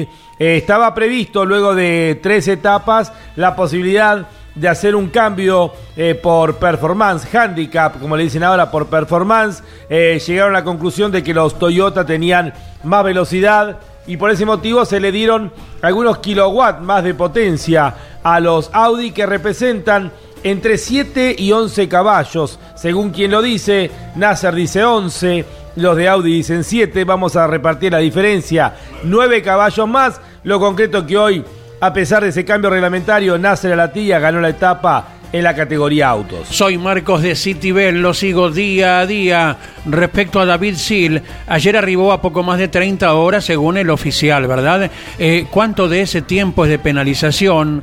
Eh, ¿Está reenganchado David Sil, el piloto pampeano? Sí, está reenganchado luego del accidente, lamentablemente, del día de ayer. Vamos a ver hasta dónde puede avanzar porque la categoría T3, como recién le decíamos a Fernando, eh, tiene muchos vehículos con problemas de confiabilidad. Yo confío que se pueda meter dentro de los 10 al final de la carrera. Buen día, Javier, desde Morteros, en el taller, escuchándolos.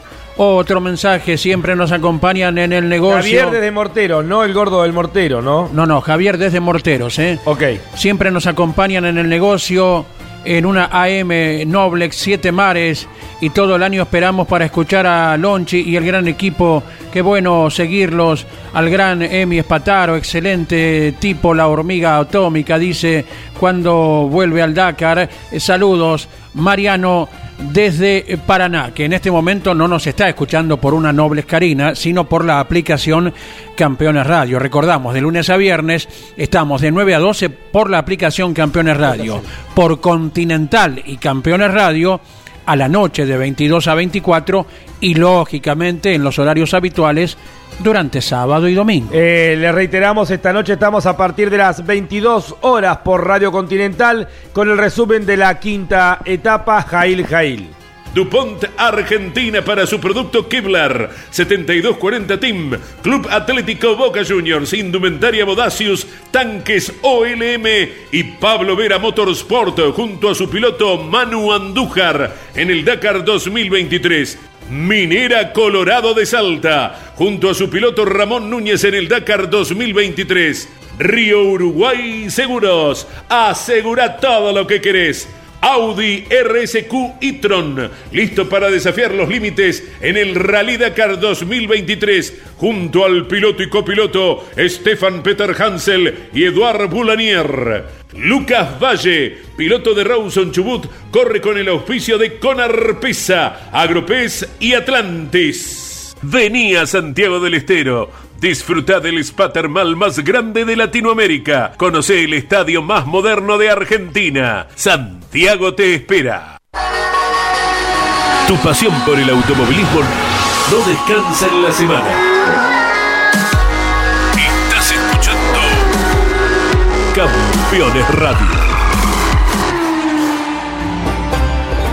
Tenemos ya ganadores en, en cinco de las seis etapas. Falta la clasificación de la categoría T3, los prototipos modificados, porque hasta el momento va ganando Seth Quintero, el de Estados Unidos, pero falta arribar al perro Ignacio Casale, que venía peleando la punta de la etapa. Había largado en el puesto 16 y todavía no ha arribado, así que esperamos para confirmar quién es el ganador. Y en esta división, Francisco Chaleco López ha terminado segundo la etapa del día de hoy. Más allá de todos los inconvenientes, quien es leyenda dentro del Dakar, está ubicado quinto en la general de la categoría prototipos ligeros. Y esto decía para campeones. Una especial muy técnica, muy dura, golpeadora, casi 400 kilómetros, que era muy técnica, había que cuidar mucho la máquina, mucho salto, mucho salto. Blando, pero era muy fácil poder romper. Así que habíamos tenido dos días muy malos y hoy día intentamos llegar, llegamos de día, eso es importante. Y esperamos la llegada de Ignacio Casale para poder confirmar a ver si va para Chile la victoria de la etapa o si queda para Estados Unidos. Bien, avanzamos ahora en el programa, 11 horas 33 minutos.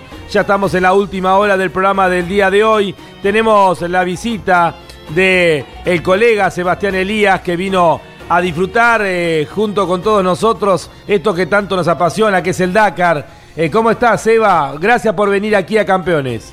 Bueno, hola Lonchi, muchas gracias por este, estar acá con ustedes, ¿no? Como siempre, cada vez que pregunto tengo las puertas abiertas desde aquellos primeros Dakar, ¿no? Este, y bueno, disfrutando como siempre, viendo cómo evoluciona todo y recordando cosas también, ¿no? Que uno ha vivido este, cuando se estaba acá en Argentina, este, hasta el 2012, bueno, haciendo imágenes en todos los lugares por donde pasó en Buenos Aires, ¿no? Uno se acuerda de la Avenida de Mayo, este, de ver los autos a 45 grados ahí en Avenida Sarmiento, la rural, ¿no? Vivir toda esa gente este, que ya estaba preparada para ver todo, ¿no? Y ir con las máquinas de fotos que no son las de ahora, este, a buscar algún lugar a la mañana ya para armar todo bolsillos llenos de pilas, me acuerdo, también, ¿eh? este, y, bueno, estar ahí, ¿no? Y, estar también continuamente con la radio, este, escuchando cómo venía la transmisión, por dónde ya iban yendo ya para los las primeras etapas, los lugares este, donde se iba este, corriendo, ¿no? Eh, entonces, bueno, uno se le vienen todas esas imágenes, tengo muchísimo también. Me acuerdo de tener este, en un día solo llegar a 450, 500 fotos, ¿no? este, de cada uno, no nos perdíamos ningún pase este, de cada piloto, ¿no? Y ver la evolución de los autos y de las máquinas que están ahora, ¿no? De todo ese cambio. A mí me gustaría eh, que de a poco, ¿no? De un tirón, este, bajar un poco la tecnología, ¿no? Y, empezar a, este, a que sea un poco más mecánico todo, como lo era antes. Este, yo me acuerdo de ver en el primer Dakar de acá, eh, camionetas que eran estándar con toda la reglamentación que se pedía para participar en la prueba, eh, pero bueno, motores y cajas estándar, los sistemas de doble tracción y simple también, donde el piloto colaboraba más, ¿no? hoy se ve mucha caja secuencial, mucha potencia, nos quejamos por 7, 8, que no hay una gran diferencia, no sé de dónde vino eso, pero bueno, yo supongo que ahí no sé en, qué están pensando, porque no es que tiene 30 o 40 caballos más esa, ese pedido que han hecho por Audi, ¿no? Em, son 7, 8, 11, que con el desgaste de la carrera, digamos, ya se va adecuando todo y creo que se lo pierden todos, ¿no? Entre 10, 11 y 12 caballos de acuerdo a, a medida que se va gastando todo. Correcto. Seba que trabajó con nosotros cuando éramos todos muy jóvenes en la producción de campeones, ¿no? Eh, y después obviamente emprendió su propio camino y es un placer tenerlo siempre y escucharlo, ¿no? En su programa, Andy. Entre ruedas y caminos. Pero lo más lindo es escuchar a las ladies, no a Sebastián. tal cual, tal cual. Tenés un grupo de, chicas periodistas, ¿verdad? Sí, un grupo de chicas que, bueno, este, este año, vamos por el décimo año este año, ¿eh? O sea, te transformás en leyenda, digamos. Claro, ya paso a la leyenda. Y, bueno, este, se, van se van sumando este, chicas que, bueno, disfrutan del automovilismo también, ¿no? Entonces, este, todas las categorías y tengo algo, ya que lo nombraste, que bueno, ahora empiezan las bajas otra vez, México está incluido, ahí vamos a estar en directo, estamos tramitando ya para, no que voy a ir yo, sino que tenemos una persona que va a hacer la carrera. Bueno, bueno, qué buena noticia. Eh, Seba, eh, obviamente también disfrutando lo que son las transmisiones de radio, algo que nos apasiona a todos y que con el Dakar todo se potencia. Claro, por supuesto, ¿no? Y ahora este, ver lo que es eh, las aplicaciones en donde no parás, porque antes, bueno, tenías tu radio y si te tenías que ir a un lugar, como me ha pasado alguna vez, perder una o dos horas de aquellas 150 horas, este, ahora apenas me subo al colectivo y ya tengo señal y me pongo los auriculares y sigo con la carrera. Claro, sí. Y bueno, son horas y horas porque el Dakar en sí mismo entrega esto. Y esto que apuntaba Andy, que vos hacés de tener este grupo de chicas eh, trabajando en, en- tu programa, eh, también se ve reflejado en el Dakar. Ayer hablábamos de la cantidad de mujeres que gracias a Dios va creciendo cada vez más en la cantidad, especialmente en los vehículos, en los UTV, en los side by side. Claro, mira, yo me acordaba de algo cuando em- empezaste a nombrar así, que la gente empezó a recordar cosas. ¿Te acordás el por las Pampas Rally, que fue como una prueba, digamos, a lo que hoy soy todo esto? Eh, ver a Utah Kleismin estacionada ahí en el Automóvil Club, ¿no? Este, en el primer piso donde se hacía la... eh, y ya había movimiento de mujeres en ese momento, ya, ya se empezaban a sumar. Hoy vemos a Ladia, una de las referentes de, de tantos Dakar y demás, en moto, este, y ahora cambiando de móvil. Este, muchas acompañantes también, ¿no? Que se han sumado a la parte de navegación. Mujeres pilotos, Dania Aquel, la saudita, la alemana Fischer. Ayer hablábamos de la historia de esta chiquita de 18 años de, que representa a Seychelles, que su papá eh, es checo. Eh, bueno, hay un montón de mujeres compitiendo. Rosa Romero Fon, la esposa de Nani Roma, más allá de que Nani no está corriendo, ella sí lo hace como Camelia. Liparotti, también no nos olvidemos Claro. que si igual no, no van a, algún oyente va a decir, se olvidan de Camelia Liparotti. La Bueno, República Oriental del Uruguay con Patricia Pitagagua a partir de esta edición. Exacto, eh, bueno, este, Cristina Gutiérrez, Cristina tantas también. y tantas mujeres. Bueno, Seba, gracias por estar. Seguimos acá compartiendo, comiendo algunas facturas del Greco y seguimos eh, avanzando en este Dakar. Gracias por la visita aquí a los estudios de Campeones Radio. Dale, muchísimas gracias y bueno, seguimos acá acompañando.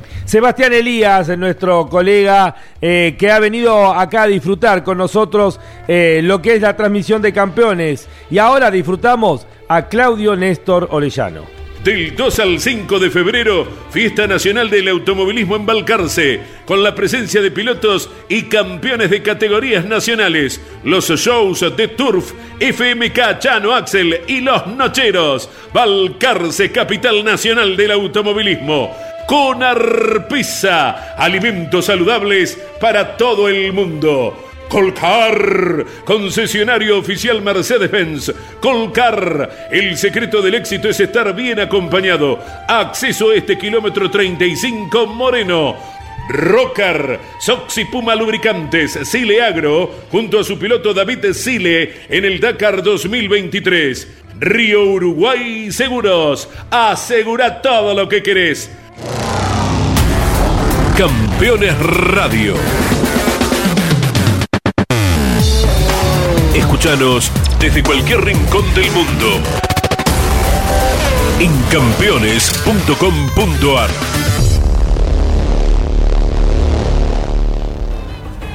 A esta altura siento que se está demorando, se está retrasando Ignacio Casal, el perro, que había largado en el puesto 16. Ya han terminado 15 eh, vehículos de la categoría T3 y de esta manera podemos adelantar que Seth Quintero, el piloto de Estados Unidos, ha sido el ganador de la etapa. De esta manera ya tenemos los seis ganadores diferentes del día de hoy. En la etapa, Estados Unidos inscribe su nombre con una victoria. O sea, ha habido, a ver, vamos a ordenarnos para todos los aquellos que se están enganchando en estos momentos. Una victoria para Francia en la categoría motos con Adrien Van Bereven. Victoria para Argentina en eh, cuatriciclos con Francisco Moreno. Victoria para eh, Lituania eh, en la categoría T4 con Basiuska. Victoria para Estados Unidos en la T3 con Seth Quintero. Un triunfo para Qatar con Nasser Alatilla en la categoría autos y una victoria para la República Checa con Alex López en la categoría camiones. Escuchamos ahora a Diego Durruti desde el campamento en Jail. ¿Qué tal, Lonchi? Eh, Así es, seguimos acá en Jail, ya están llegando los competidores poco a poco, ya pasado varios de motos, también de autos, estamos esperando que eh, lleguen eh, los pilotos argentinos de la categoría cuatriciclos, pero bueno, lo más importante y una de las cosas que se habla mucho acá en este campamento es el tema del EOT, el equilibrio de tecnología, la equivalencia de tecnología, mejor dicho, que es una norma que justamente aplicó la gente de la FIA eh, a partir de esta de la etapa del día de ayer, ya era algo que estaba previsto, eh, se estrena en esta edición del Dakar 2023, que bueno, la idea es justamente eh, tratar de equilibrar las prestaciones de lo- de los diferentes vehículos de la T1 Plus. como los eh, Toyota, los Mini, los autos del BRX y por supuesto los Audi. Así que se tomó la medida justamente en el día de ayer de darle 11 caballos más de potencia a los Audis eléctricos y obviamente estalló la polémica porque el que puso el grito en el cielo fue Nacer Latilla, como ya lo habrán informado, eh, respecto a que, eh, según su opinión, eh, con esta decisión se ha matado a la carrera de manera temprana, más allá de que en la etapa del día de hoy al piloto catarí le fue muy, pero muy bien. Le contestó obviamente Ben eh, le dijo que y aclaró, ¿no? Algo que todos sabían, que esta medida podía ser tomada justamente, que todos los fabricantes se habían puesto de acuerdo en implementarla eh, llegado al caso. Eh, en esta oportunidad era a partir de la tercera etapa y, posiblemente esto se vuelva a repetir en algún que otro momento de la competencia. Eh, así que esa fue la contestación de Ben Kwan. Y bueno, lo que se está hablando acá es que posiblemente, posiblemente Nasser Alatilla pueda llegar a recibir algún tipo de penalización disciplinaria justamente por su comentario. ¿no? Así que esta es la principal polémica de, de este, de, de este Dakar 2023, algo que se preveía ¿no? en el mismo momento que que se, se anuncia que el reglamento puede ser modificado en medio de la carrera, obviamente a nadie le gusta, más allá de que eh, todos sabían de esta posibilidad. Bien, Diego Durruti dándonos un panorama completo acerca de las novedades en el campamento de Jail. Última noche en Jail para seguir avanzando en este Dakar al final de la quinta etapa. En la general de la categoría motos, luego de la etapa del día de hoy, Skyler Hodes, el piloto de los Estados Unidos, con la Husqvarna, pasa a ser el líder de la carrera con sus exóticos bigotes. 23 horas, 16 minutos 37 segundos me dijeron que Miguel Páez va a hacer los mismos bigotes que Skyler Howe si llega a Ah. ganar en el Dakar. Que lo- tu abuelo tenía así, bueno, Claro. te queremos ver con esos bigotes si gana Skyler Howe durante todo el año, Miguel. O- prometió Miguel cuando salga campeón independiente nuevamente. No, eh, eso es más difícil todavía. No, o Eh, se los deja hasta que salga campeón independiente. Ah, está bueno, ahí está, Miguel. Te los dejan los bigotes como el abuelo eh, Páez. Eh, ¿El qué era abuelo? ¿Cómo era el apellido?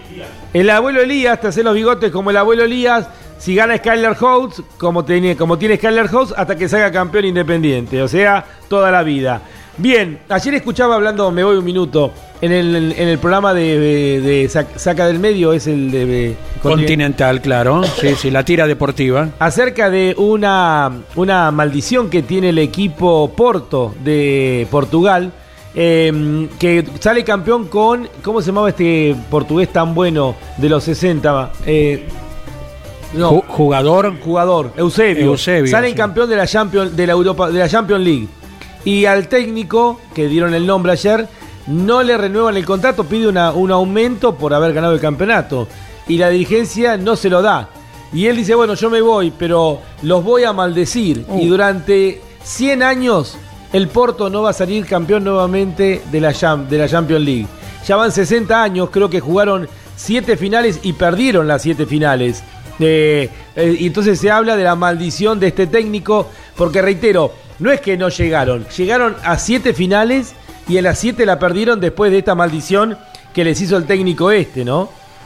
Correcto, mira vos. Bueno, creer o reventar, dice el refrán, ¿no? Así es. Bueno, vamos ahora entonces, Skyler House, mira, nos fuimos del bigote de Scarlett House a la maldición del, del Porto. Pero es así, te lleva una cosa a la otra. Eh, Toby Price está segundo en la general ahora. Han actualizado los tiempos, las penalizaciones. El australiano Toby Price queda segundo en la general a 2 minutos 7 segundos. Tercero el argentino Kevin Benavides a 5 minutos 16 segundos. Cuarto, otro que vuelve a crecer, Mason Klein de los Estados Unidos también a 6 minutos 12 segundos. Quinto, Adrian Van Bereven, el ganador del día de hoy, a 8 minutos 54 segundos. Qué apretado que está la lucha por las motos. Sexto, vamos a ver qué pasa con Joan Barrera Bort. Recordamos que el que había ganado la etapa en el día de ayer, la leyenda tuvo dos caídas. En la segunda perdió el conocimiento, se recuperó, hizo los 20 kilómetros que faltaban y terminó y está sexto en la general a 9 minutos 24 segundos. Qué increíble. Se desconectó del mundo y está a 9 minutos 24 de la punta luego de haber corrido casi un día entero. Séptimo, el chileno Pablo Quintanilla, otro que ya es leyenda, a 10 minutos 26. Octavo, Daniel Sanders, el australiano, perdió mucho, está a 17 minutos 50 segundos. Noveno, el chileno José Ignacio Cornejo a 22 minutos 4 segundos. Décimo, otro argentino, Luciano Benavides a 25 minutos 3 segundos. Un décimo, el austríaco Matías Wagner. Décimo segundo, el español Lorenzo Santolino. Décimo tercero, el checo Martín Michek. Décimo cuarto, Andy, tenemos a otro de los argentinos. Se trata de Franco Caimi. Décimo quinto, el eslovaco Stefan Svitko. 16 el español Tomás Eschareina, 17 el francés Román Dumontier, 18 el italiano Paolo Lucci, 19 el portugués Rui González, 20 está ubicado Jean-Luc Lepan. Seguimos avanzando. Eh, tenemos en el puesto 27 a otro argentino, Andy. Es Estefano Caimi. Y de esta manera creo que completamos eh, todos los resultados. Eh, no sé, Andy, a ver, Jorge, ¿qué pasó con el piloto... con Diego Llanos. Con Llanos, ¿no?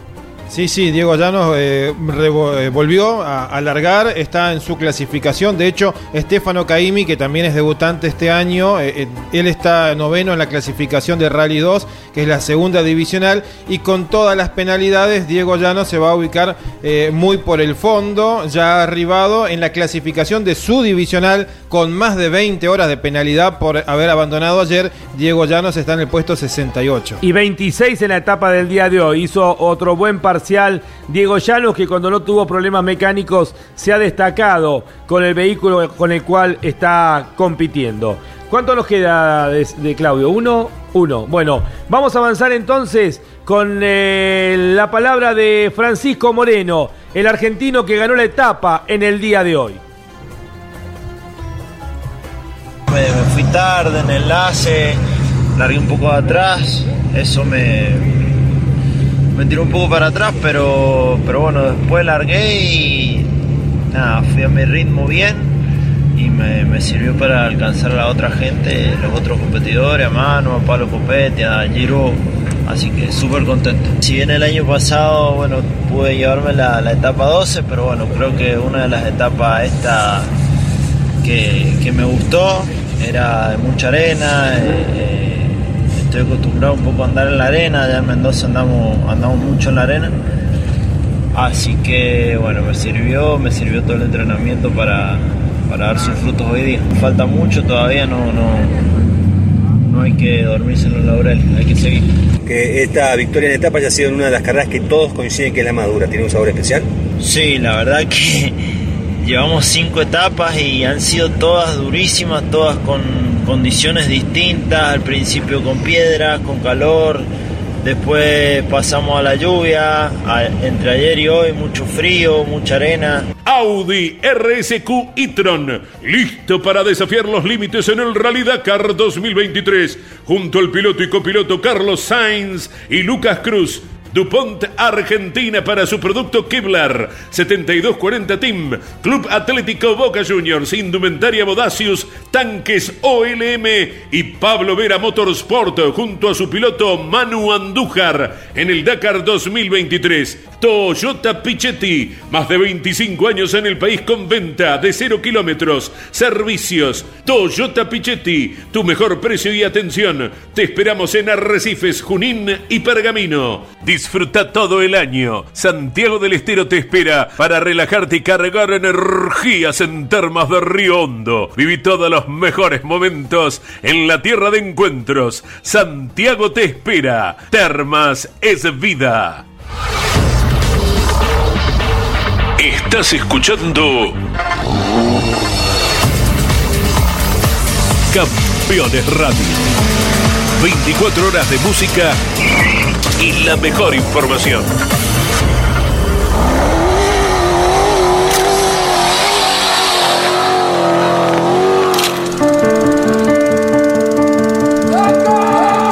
Completamos el contacto de los oyentes con el equipo que dirige Carlos Alberto Leniani, escuchando Campeones Radio y a Emiliano Espataro, ganador del TC en 2017 en Posadas, y nos manda la foto que oportunamente obtuvo el comandante Eduardo Perrota con Espataro, ganador en aquella ocasión con el diluvio, fue, ¿no? En Posadas Así aquella es. vez Correcto. Bien, buen día. Dice Mazacane es el presidente del Dakar. Jaja, pone el oyente. Eh, fuera de esto, me parece que no deberían mezclar autos eléctricos con motores convencionales. Es un- es- a ver, es, es una, es una, eh, un traspaso. Se va hacia energías limpias en pocos años, creo que en el 2026, Jorge, ¿no? Eh, la obligatoriedad de que todos los pilotos top estén corriendo con autos con energías limpias. Sí, sí, ese es el planteo y que en 2030 absolutamente todos tengan algo de energía con menor huella de carbono. O sea que en realidad es una transición. Los autos que se van yendo son los autos tradicionales y van llegando los autos con energías limpias. Algunos se han adelantado, como es el caso de Audi. Por ese motivo ya están compitiendo también con un auto eh, a hidrógeno eh, mixto. Está también trabajando Garlain Gillerit en un futuro no muy lejano. Y esto va a ser para los pilotos de Elite a partir del 2026. Estamos hablando dentro de tres ediciones. Y en el 2030, dentro de siete ediciones, te vas a tener que acostumbrar porque todos los autos van a ser de energías limpias y no van a existir más eh, estos motores, ¿no? La inquietud era de Luis de Mar del Plata. Abrazo a Luis. Acá estamos pegados a Campeones Radio, como en las viejas épocas, siguiendo los grandes premios. Excelente transmisión, muy buena música. Abrazo, envían.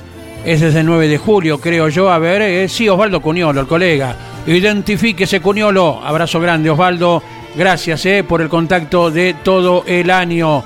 Y aquí la anécdota, a ver qué contaron, eh, es acerca del equipo Benfica eh, de Portugal. Soy Jorge Viturro. Gracias, Les Jorge. escribo desde Galicia, en el norte de España. Felicitaciones por el programa. Qué rico para comerse unos ricos mariscos. un Oh, abrazo rico. grande. Qué linda región de Galicia. Allí, bueno, todo el norte de, de España es tan lindo, tan rico, ¿no es cierto? Así que un cariño grande y que se coma unas buenas tapas eh, en nombre nuestro, ¿no? Y se refuerza la frase de Caíto. Vienen a comer a las carreras estos muchachos. Así es. Este saludo es de más cercano, Javier de Paraná, del equipo Bandera Verde. Eh, Se refiere acerca de. Bueno, primero nos sa- saluda, obviamente, te agradecemos los saludos. Habla de Espataro. Qué pena que no haya respaldo para los pilotos, para que puedan tener proyectos fuera del país y que esto se repite, que no tenemos un proyecto para un sueño de un argentino en la Fórmula 1. Eh, la verdad, querido Javier, pensar en estos momentos un argentino en la Fórmula 1, creo que es más fácil que llegue un argentino a la Luna a que llegue un argentino a la Fórmula 1. Estamos literalmente fuera del mundo, eh, son solamente 20 butacas y creo que eh, solamente un milagro podría lograr que alguien de nuestro país esté llegando. Tenemos que conformarnos lamentablemente con lo que hay y respaldar a los chicos que, por ejemplo, están corriendo con mucho esfuerzo el Dakar, como es el caso de Francisco Moreno, que hoy le ha dado a la Argentina la primera victoria en la categoría cuatriciclos y en la primera victoria dentro del Dakar 2023. Francisco, esto es campeones, un abrazo grande. Hola, ¿me escuchan? Te escuchamos perfecto, Francisco. Lonchi Leñani te saluda. Un abrazo y felicitaciones por la victoria del día de hoy. ¿Cómo está Lonchi? Bueno, bien, gracias, gracias por el saludo.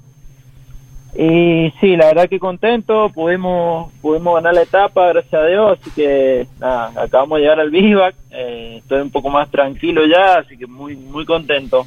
Eh, Francisco, ya lo, de- lo del año pasado fue excepcional, debutando y terminando segundo detrás de Alexander Giroud. Lo está ratificando con este segundo lugar consolidado a 39 minutos 48 segundos del francés y hoy has logrado tu primera victoria en etapas. Eh, te incorporás en ese selecto grupo de argentinos que han ganado etapas dentro del Dakar. Bueno, y esto es importante porque también te consolida y te muestra que estás para pelearle de igual a igual al líder de la carrera. Sí, creo que, que bueno, que venimos venimos haciendo una buena carrera, muy parejita, eh, venimos día a día, vienen siendo días muy duros, muy largos, eh, ha pasado de todo en, cinco días, hoy tuvimos muchísima arena, muchísimos peligros en las dunas, ayer eh, más o menos lo mismo, antes de ayer hubo mucha lluvia, eh, bueno, mal tiempo, bueno, entonces creo que, bueno, esto es el Dakar y bueno, el Dakar puede, puede pasar de todo, cualquier momento, así que nada, tranquilo, venimos paso a paso, eh, con ganas de, de encarar la etapa de mañana.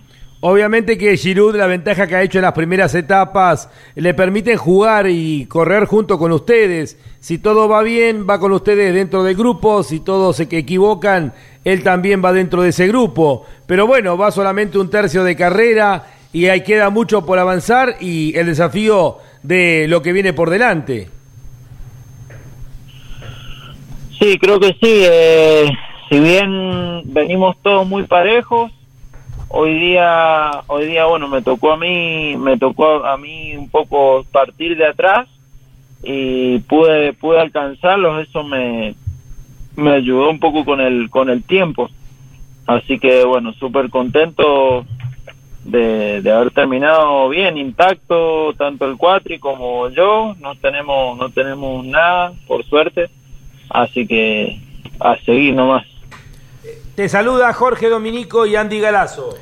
Un abrazo grande, Francisco, a la distancia, eh, hombre de- del Canab eh, y que está allí brillando en el Dakar. Francisco, eh, con tu recorrido ya del año pasado en Arabia Saudita y lo que estás viviendo ahora, ¿cuál es el tipo de terreno que puede ser más complejo para el medio mecánico, para el cuatriciclo, de lo que ya pasaron o lo que vos crees que todavía falta para adelante? Yo imagino esas grandes trepadas como las que vimos ayer y hoy en las montañas de Jail, o si hay otro sector en donde el medio mecánico vaya a sufrir mucho y hay que cuidarlo. Eh, mirá, creo que el, el cuatriciclo donde más sufre es en las zonas de piedra. Eh, antes de ayer tuvimos una etapa de 400 kilómetros de piedra. Eh, y bueno, por suerte, gracias a Dios, pude llegar con el cuatriciclo intacto. Así que eso, eso agradezco mucho, agradezco mucho que no me, no me pasó nada. Y bueno, también también quiero agradecer a mi mecánico, a mi equipo, a mi preparador físico, a mi coach, que, que viene haciendo un trabajo enorme para, para poder sostenerme en la carrera. Así que, así que bueno, también el, el mérito es de ellos. Francisco, eh, nombraste al preparador físico y qué es lo principal después de cada etapa y si tras alguna de ellas hubo que hacer algún trabajo en especial dado la dureza. Sí, nosotros cada vez que llego, bueno, eh, él me tiene, me tiene el motorhome listo, entonces yo me llego, me baño y empezamos con una fisioterapia intensa para, para poder recuperar el cuerpo lo que más se pueda. ¿Cuál es la relación, eh, Francisco, eh, deportiva ahí dentro de, de la carpa gigante del equipo Dragon, que tiene base de Francia, que vos estás integrando, porque también allí están compartiendo techo con, con Giroud? ¿Hay un planteo de trabajo en conjunto de alguna manera en la carrera? Sí, en realidad él está, él está bueno en su, en su, en su parte y yo estoy en otra, en otra parte, en la carpa de, de Dragon. Pero bueno, yo tengo mi, mi equipo y solo ocupamos los servicios de ellos. Eh, pero yo tengo mi cuatriciclo, mis repuestos, todas mis cosas, eh, todo traído desde Argentina. Eh, en el caso de él, él es todo lo mismo, pero traído de Francia. Así que estamos juntos, pero a la vez estamos cada uno por su lado. Eh, Francisco, uno de los puntos débiles son los motores dentro de los cuatriciclos, por lo menos las experiencias de otros años. ¿Cómo vienen en, en la exigencia hasta el momento, teniendo en cuenta que recién hemos hecho un tercio de carrera? Bueno, bien, hasta, hasta ahora el cuatriciclo viene bien, está enterito, por suerte. Así que tenemos que seguirlo cuidando para, para poder llegar un par de etapas más, la etapa de, si Dios quiere, de descanso. Que ahí creo que va a ser el, el cuidado intensivo más grande eh, durante la carrera. Y después, bueno, si, si logramos seguir, eh, después vienen todo lo que es la etapa maratón y demás, en donde, bueno, no tenemos asistencia, hay que cuidarlo al máximo hasta el final. Te enviamos un fuerte abrazo, Francisco. Felicitarte el reconocimiento por haberle dado a la Argentina hoy, incorporarla dentro del selecto grupo de países que ganan etapas en cada una de las ediciones del Dakar. Hoy se incorporó Argentina y se incorporó Lituania. De esta manera ya tenemos 12 países que han ganado y vos le has dado a la Argentina el resultado del día de hoy. Un abrazo grande y lo mejor para lo que viene. Bueno, un abrazo grande y bueno, saludo a todo el equipo de campeones.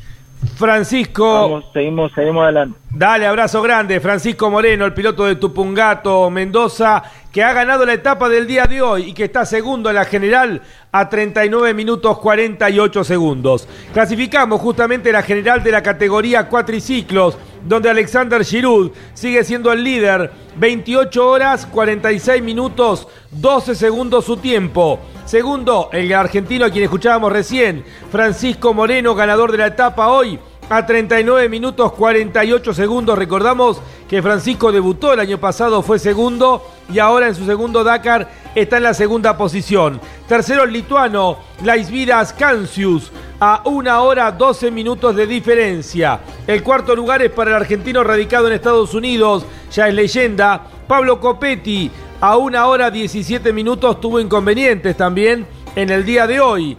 Quinto, el argentino Manu Andújar, campeón del Dakar 2021, el piloto de Lobos del 7240 Team, representando a DuPont Argentina para su producto Kevlar, Club Atlético Boca Juniors, Indumentaria Bodacius, Tanques OLM y Pablo Vera Motorsport. Manu Andújar está quinto en la general a casi una hora 48 minutos. ¿Se supo algo más de Manu en el día de hoy, Jorge eh, eh, Mariano? Eh, no todavía, Lonchi. El arribo se ha realizado, como decíamos y anunciábamos hoy, se mantuvo más o menos la misma pérdida de tiempo una vez que se produjo, pero no, no sin la certeza, quiero decir, porque tenía un enlace de, eh, todavía extenso hasta llegar al campamento de qué fue lo que lo motivó a perder tiempo. Una pena realmente porque cuando el cuatriciclo viene funcionando bien, Manu está ahí en la punta o peleando la punta. Aparece algún inconveniente mecánico y lo va retrasando. Sexto que está el eslovaco eh, Juraj Vargas. Séptimo el polaco Kamil Wisniewski. Octavo el chileno Giovanni Enrico. Noveno Tony Bingut el español. Décimo el checo Snedet Tuma. Y tenemos alguno más, tenemos dos argentinos más, Andy, que vienen avanzando dentro de la categoría cuatriciclo. Ya llegaron Alejandro Fantoni, el representante de MEFA Ingeniería, también llegó el Yaguareté, eh, Carlos Versa, y esa es la buena noticia, Andy. Correcto, porque Carlos Versa se ubicó un décimo y Alejandro Fantoni un puesto por detrás en la posición 12. Ya están clasificados en la general 12, en la en 11 está el Yaguareté Carlos Versa en la general y en el puesto número 12, a pesar de los inconvenientes, sigue avanzando el piloto de MEFA Ingeniería, Alejandro Fantoni. Ahora escuchamos al guatemalteco Francisco Arredondo, piloto Puma Energy, piloto de motos que en su momento escaló el Everest. Francisco Arredondo habla en campeones. etapa física. Pero contento porque estamos acá de vuelta. Realmente no nos han dado un respiro en ningún momento, todos los días está completo, van las especiales y no, no sé, sí, realmente como que a veces el Dakar empezaba un poco menos a más y, y me acuerdo las especiales clásicas de África en día 7, 8, pero aquí muy fuerte estamos en el día 5, así que todos los días salimos a pelear duro, todos los días. ¿Con qué se compara este Dakar? Yo realmente no lo comparo con nada porque está durísimo. Todos los días, ahí sí que todos los días estamos a la espera de qué va a suceder. Y hoy, hoy no fue la excepción, un día durísimo.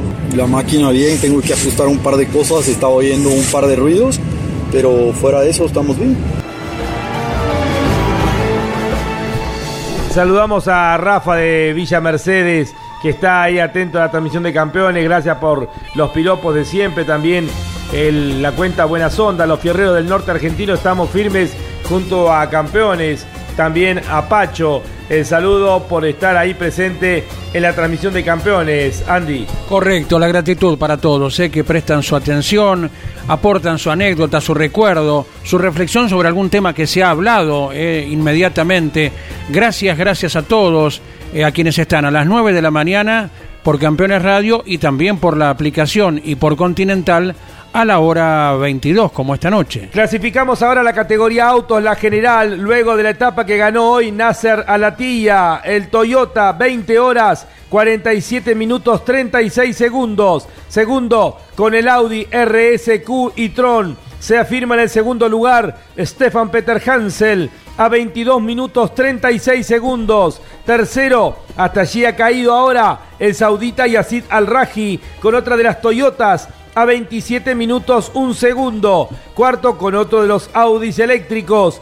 El matador Carlos Sainz, el español, a 34 minutos 52 segundos. Quinto está el sudafricano con Toyota, Henk Lategan, a 57 minutos 58 segundos. Sexto, el debutante haciendo un gran trabajo, Lucas Moraes, el brasilero, con una de las Toyotas del Overdrive. Séptimo, otro de los sudafricanos, ya es leyenda, Giniel de Villiers con otra de las Toyotas. Octavo, con el tercer Audi RSQ y Tron E2, Matías Ekstrom, el piloto sueco. Y hasta aquí tenemos eh, en los ocho primeros lugares cinco Toyotas y tres Audi eléctricos, lo que demuestra la supremacía de estas dos marcas en este duelo directo que tienen entre ellos. Noveno está el chileno Martín Procop con el Ford Ranger. Qué lindo que es ese auto, ¿eh? Décimo, Román Dumas, el francés, con el...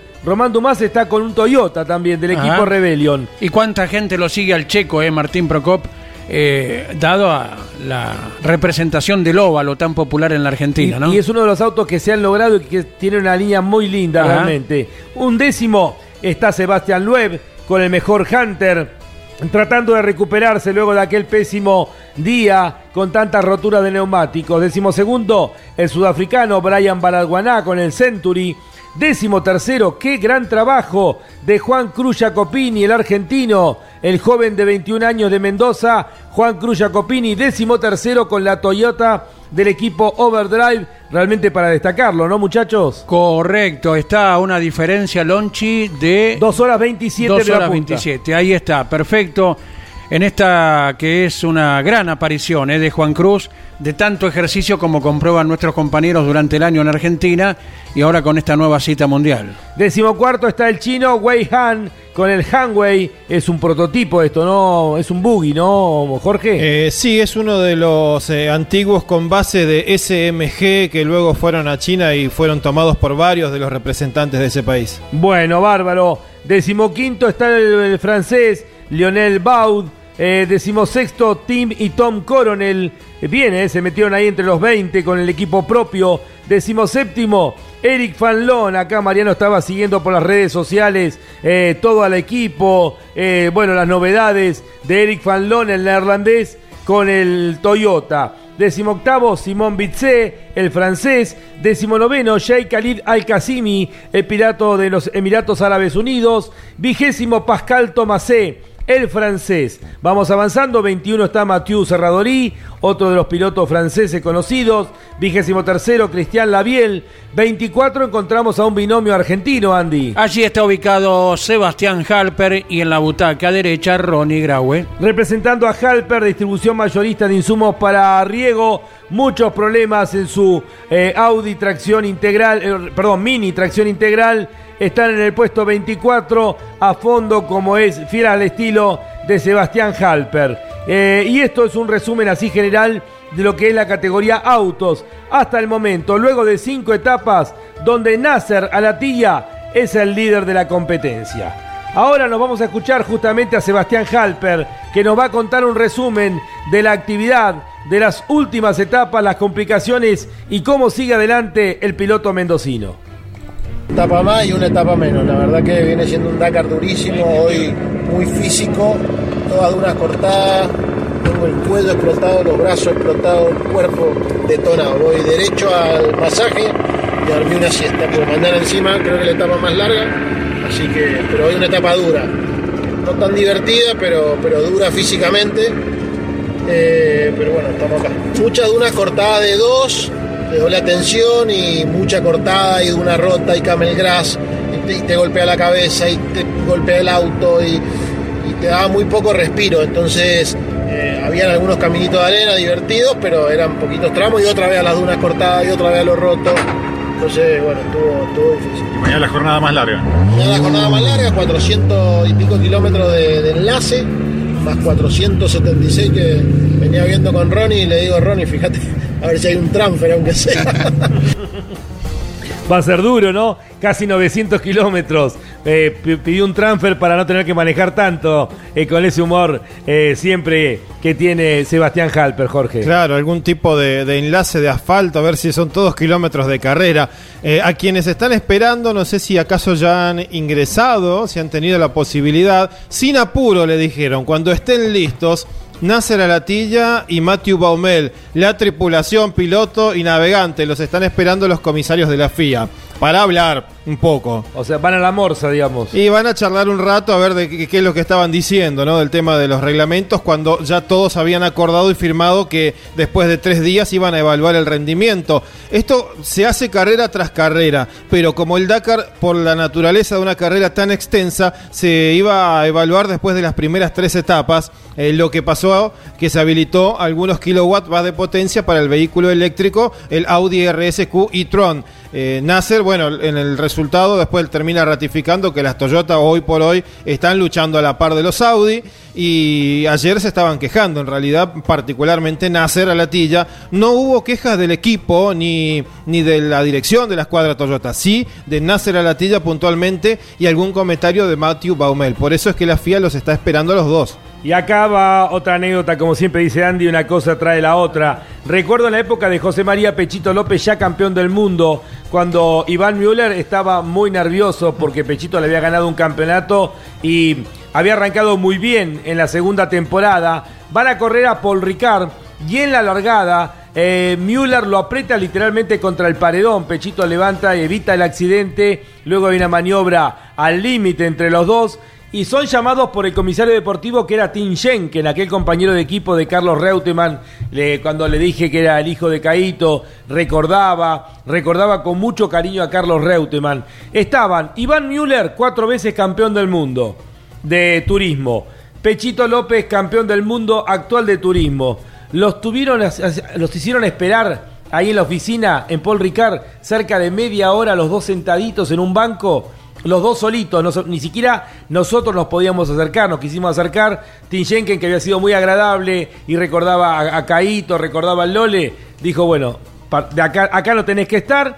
Media hora de freezer y luego los metieron adentro, los retaron. Eh, pero es nada de golpear la puerta como hacen acá, que van y le golpean a los comisarios deportivos y enseguida están todos apurados y reclamando. Bueno, el, el respeto por la autoridad y el tiempo necesario para tomar las decisiones y cuando los comisarios deportivos quieren y no cuando quieren los jefes de equipo o los pilotos como pasa acá en nuestro país, ¿no? Eh, esa fue una anécdota que también contó Norberto Fontana cuando recién volvió al país y dijo, vengo acostumbrado a otra cosa allí, ni se te ocurra ir a, a golpear durante la actividad la puerta del lugar donde están los comisarios deportivos, no, no, no te dan un mínimo de, de, de- de bolilla en ese momento, Se ¿verdad? llama respeto a la autoridad eso, ¿no? Y después, bueno, es inapelable la determinación. Además hay una versión taquigráfica. Cuando hay una reunión siempre hay una persona tomando nota de todo. Termina la reunión y todos los presentes firman lo que se dijo y lo que se acordó.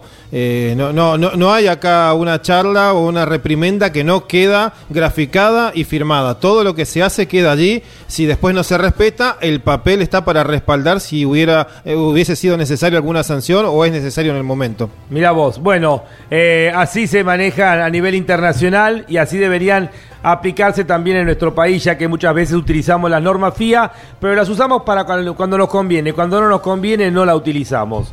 Vamos ahora a escuchar a Joan Barrera Bort, el héroe de la jornada, una vez más, reiteramos, ganó la etapa del día de ayer, venía abriendo camino, tuvo una primera caída, siguió adelante, tuvo una segunda caída, perdió el conocimiento, cerca de cuántos fueron, siete pilotos.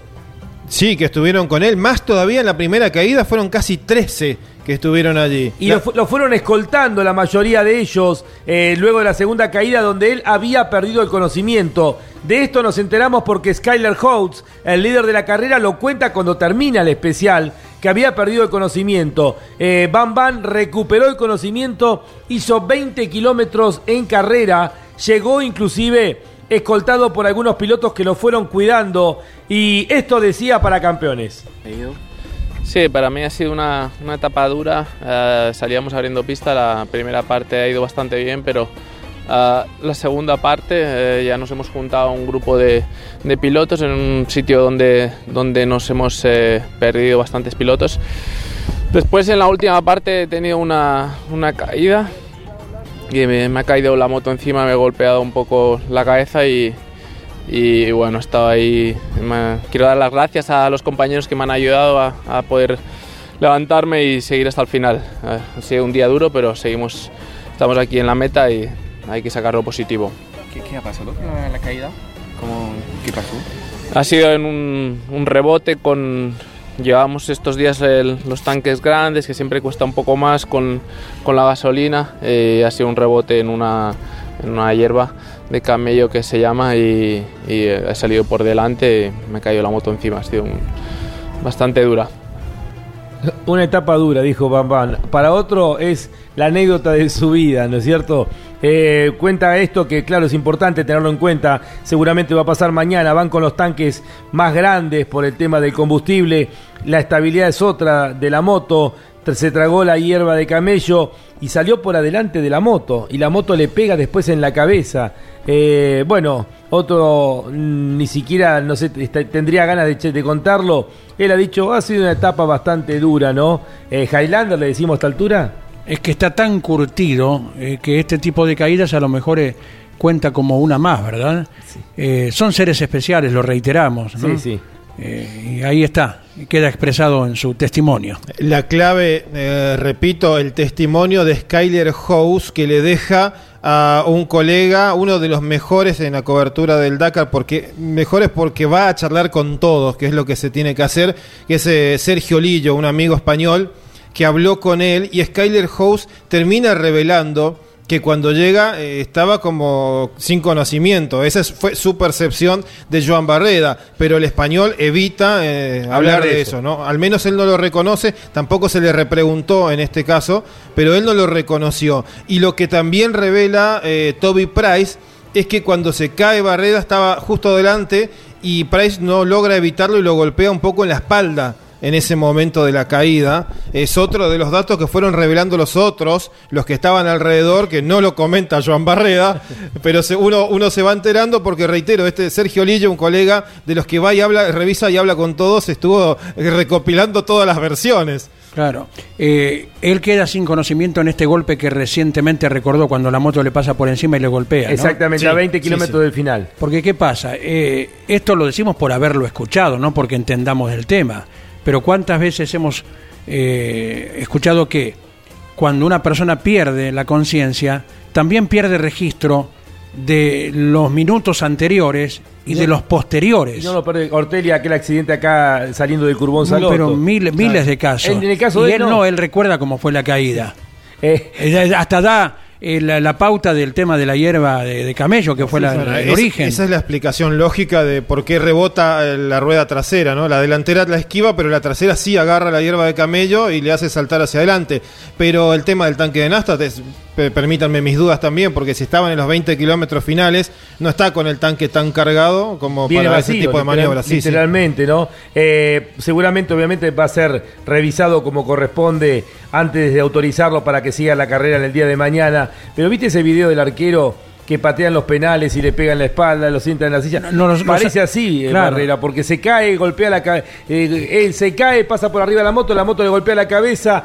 Viene Price y le pega de atrás. O sea, faltaba que frenara Skyler Holmes y se le, le pisara la pierna quebrada. O sea, le pasa todo y sigue adelante. Y esa es la admiración que genera eh, Joan Barrera Bort. Bueno, vamos a avanzar ahora con la categoría T3, con los prototipos ligeros, donde Guilherme de Mebius, que es el más parejito, el belga va ganando 24 horas 15 minutos 39 segundos. Segundo, el piloto de Estados Unidos, Austin Jones, a 7 minutos 20 segundos. Tercero, otro de Estados Unidos, pero ya a más de una hora. El ganador de la etapa de hoy, Seth Quintero, a una hora 5 minutos 49 segundos. Cuarta está Cristina Gutiérrez, la española, la del Río Crecido, ¿recuerdan? Bueno, lo que hablábamos hoy con Álvarez Castellano, las diferencias son abismales.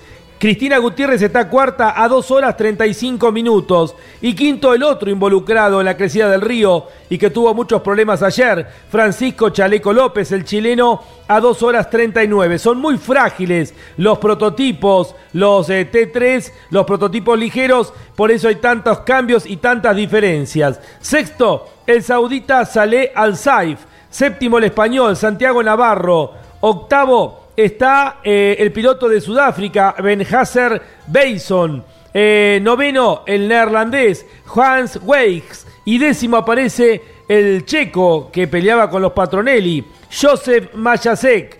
Luego vienen eh, algunas referencias. Ahí Mariano recién preguntaba. Acá está Mariano. Eh, Anja Van Loon es la mejor de, em, más allá de Cristina Gutiérrez, de las mujeres, la mujer de Eric Van Loon. Anja Loon está undécima. Décima segunda otra mujer, Annette Fischer, la alemana navegada por la, sueca Annie Sil. ¿Recuerdan a Annie Sil que corría en las motos? Bueno, la sueca en este equipo enteramente femenino están en el puesto número 12. Luego seguimos avanzando. Eh, tenemos en el puesto 15 al argentino David Sile que se ha reenganchado. En el puesto 16 a eh, David Sile navegado por Sebastián Cesana.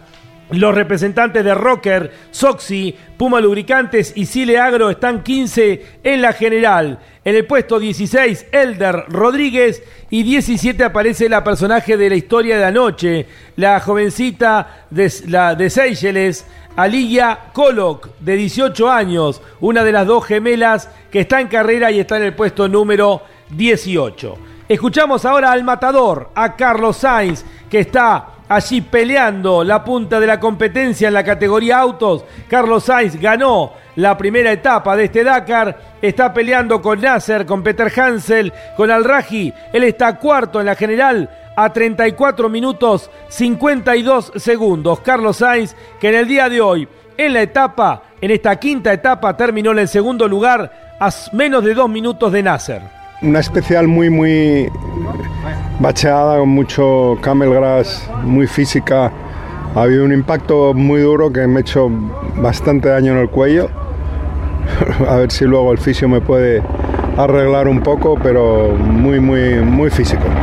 Una etapa muy física, ha dicho Carlos Sainz, con sus 60 años peleando la carrera con otros referentes como Nasser Alatilla o Stefan Peter Hansel. En la categoría T4, que son los Boogie, eh, perdón, los UTV, los Side by Side de serie modificados, el brasileño Rodrigo Lupi de Oliveira, que corre habitualmente aquí en, acá en Argentina y en todo Sudamérica, es el líder, 25 horas 13 minutos 20 segundos. Eh, hoy hablábamos con eh, Nicolás Ingoni, me, me decía pensar que yo peleaba de igual a igual con Rodrigo Lupi. La sensación es que los pilotos que son referentes aquí en el automovilismo argentino, en el Rally Raid, tranquilamente pueden pelear de igual a igual dentro del Dakar. Segundo, el joven polaco de 18 años que está debutando, Eric Goxal, está a 16 minutos 45 segundos. Tercero, el ganador del día de hoy que le entregó la primera victoria a Lituania, Rokas Basiuska, el campeón del mundo, a 20 minutos 24 segundos.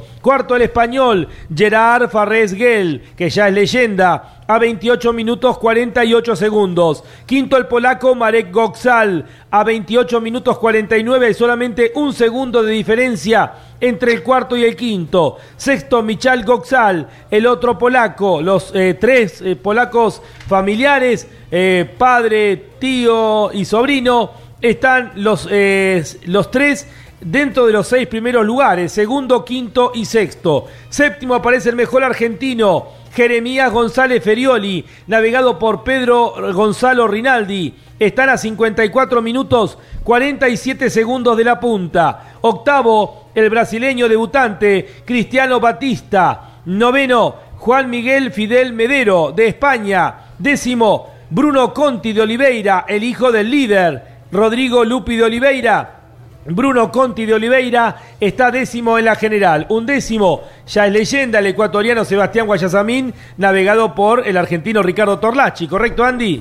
Correcto, señor. Y luego, si no dispone lo contrario, vamos hasta el puesto número 16, donde aparece Juan Manuel Silva. Si te parece bien, en el medio ponemos en el puesto 12 a la señorita Molly Taylor, navegado por Andrew Short, el piloto de Estados Unidos. En el puesto 13 a Pau Navarro. Y luego sí, en el puesto 16, Andy. Ahí lo tenemos entonces a Juan Manuel Silva, la posición del piloto Puma Energy, Vega y Colcar. Seguimos avanzando, 18 está Xavier de Sultret, eh, que competía antes en moto. Seguimos avanzando, Andy, a ver si encontramos alguno de los eh, otros competidores. 27 tenemos al matrimonio argentino. Claro, Nicolás Cavigliazo que se ha reenganchado oportunamente y ahí está transitando sin la posibilidad del resultado final, ¿verdad? junto con su mujer Valentina Pertegarini. En lo que se refiere a los otros argentinos, están todavía en carrera, vienen avanzando. Eh, Ramón eh, Núñez, eh, navegado por, Fede- por Lípez. Mauro Lípez, Por Mauro. Mauro Lípez, Ramón Núñez, piloto de Minera, Colorado de Salta, está a, eh, en estos momentos a dos puertas del final de la etapa del día de hoy. Va a llegar de noche de vuelta Ramón. Y también tenemos al navegante de japonés eh, Húmeda, ¿no? Correcto, se llama Facundo Jatón, quien va en la butaca derecha. Escuchamos ahora entonces a Pablo Copetti, el argentino que está tercero en la general en la categoría cuatriciclos. Vino una etapa que no tuve problemas, así que contento. Creo que fui segundo, creo que ganó el Fran Moreno, felicitaciones para él. Eh, más o menos casi toda la etapa la hicimos tirando Fran, eh, el Manu, yo, el Girú, el lituano y Enrico, eh, y Medeiro. Así que fuimos todos los cuatro juntos. Eh, creo que después Enrico tuvo un problema y Manu otro, pero llegamos todos, todos juntos, así que estuvo bueno. Por lo menos nos divertimos todos los cuatriciclos. Cada día que pasa es peor, pero bueno, estamos bien, que es lo importante.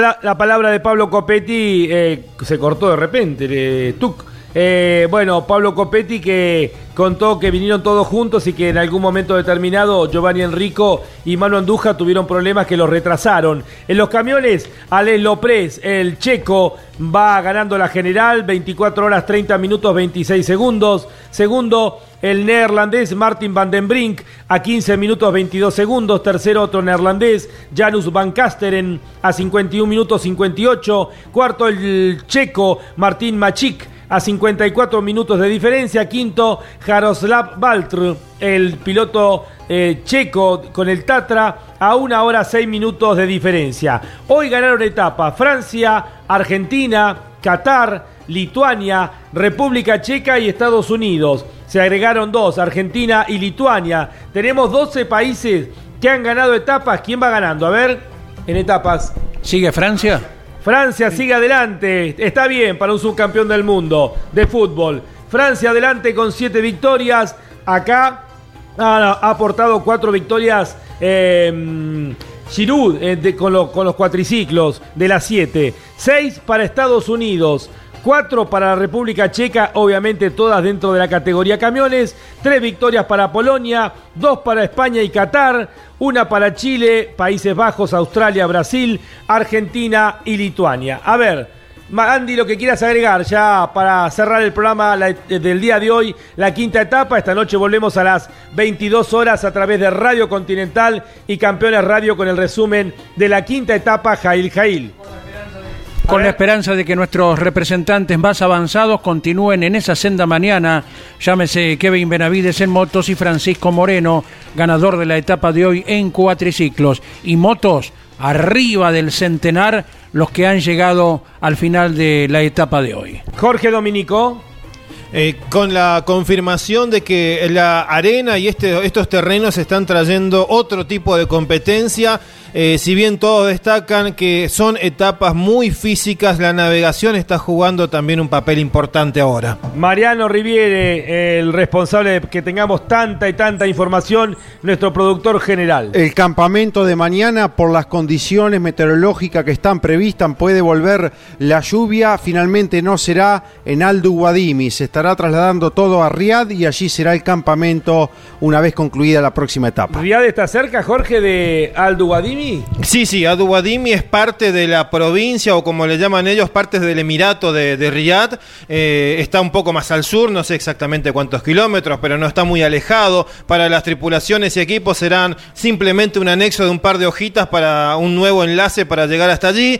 Lo que sí, avisémosle entonces a Durruti que mañana probablemente llegue y no esté armado el, el- el comedor. Así que, que, que desayune bien antes de salir. Y quedarán ahí en Riyadh durante tres días, Jorge, porque la etapa siguiente era Al Duwadimi con Al Duwadimi, ¿no? Y entiendo que sí, yo no sé si se justificará o cuánto estaba armado ya el campamento de Duwadimi, si se pudo armar o no, porque eso con un par de días de antelación ya está todo instalado. Pero bueno, Riyadh tiene la posibilidad, tal vez donde se hizo el primer año, muy cerquita de la ciudad antigua, un playón gigantesco donde también corrió la Fórmula E alguna vez, que ese playón es, que está todo... proyectado un autódromo para Fórmula 1 para tener dos fechas en Arabia Saudita en el futuro. Y es una zona toda asfaltada y prácticamente en zona céntrica. Es una bajada de la autopista, está al lado de ese lugar. Le agradecemos nuevamente a Sebastián Elías eh, la visita para mm, estar aquí con nosotros en la transmisión de campeones. Gracias Ariel eh, Miguel, Cayetano Páez por la operación técnica. Volvemos eh, esta noche a las 22 horas con el resumen del Dakar, la quinta fecha,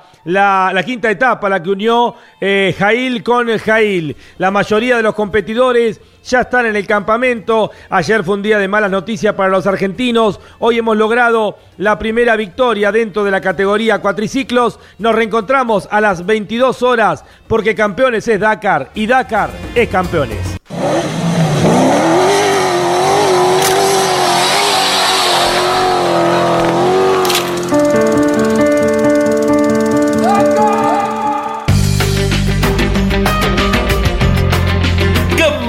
Dakar 2023 por Campeones Radio con el auspicio de las siguientes empresas.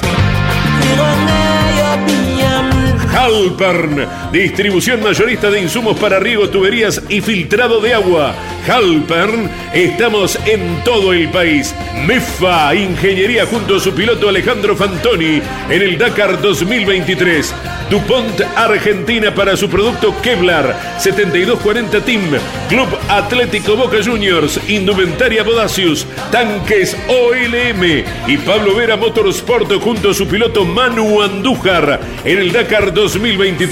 Municipalidad de Balcarce con la 30 Fiesta Nacional del Automovilismo 2023. Te esperamos del 2 al 5 de febrero en Balcarce. Toyota Pichetti, Arrecifes, Cunini Pergamino, con Arpesa, alimentos saludables para todo el mundo. Minera Colorado de Salta, junto a su piloto Ramón Núñez en el Dakar 2023. Colombo y Magliano, más de 80 años acompañando el desarrollo del campo argentino. Colombo y Magliano, Santiago del Estero te espera. Puma Energy, parar, cargar, seguir. Puma Energy. Colcar, el secreto del éxito es estar bien acompañado. Colcar Moreno.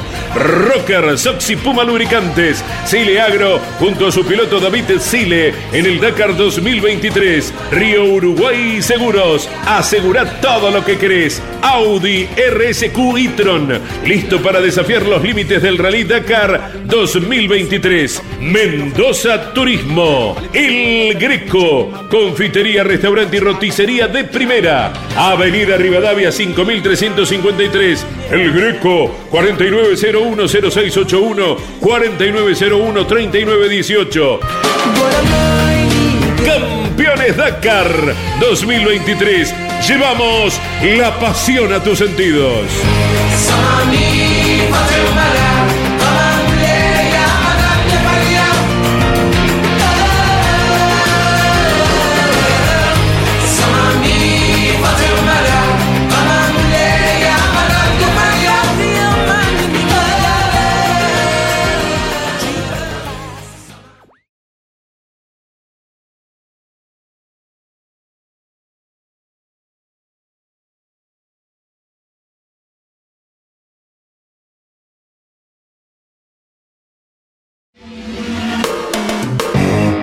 Campeones Radio. Una radio 100% automovilismo.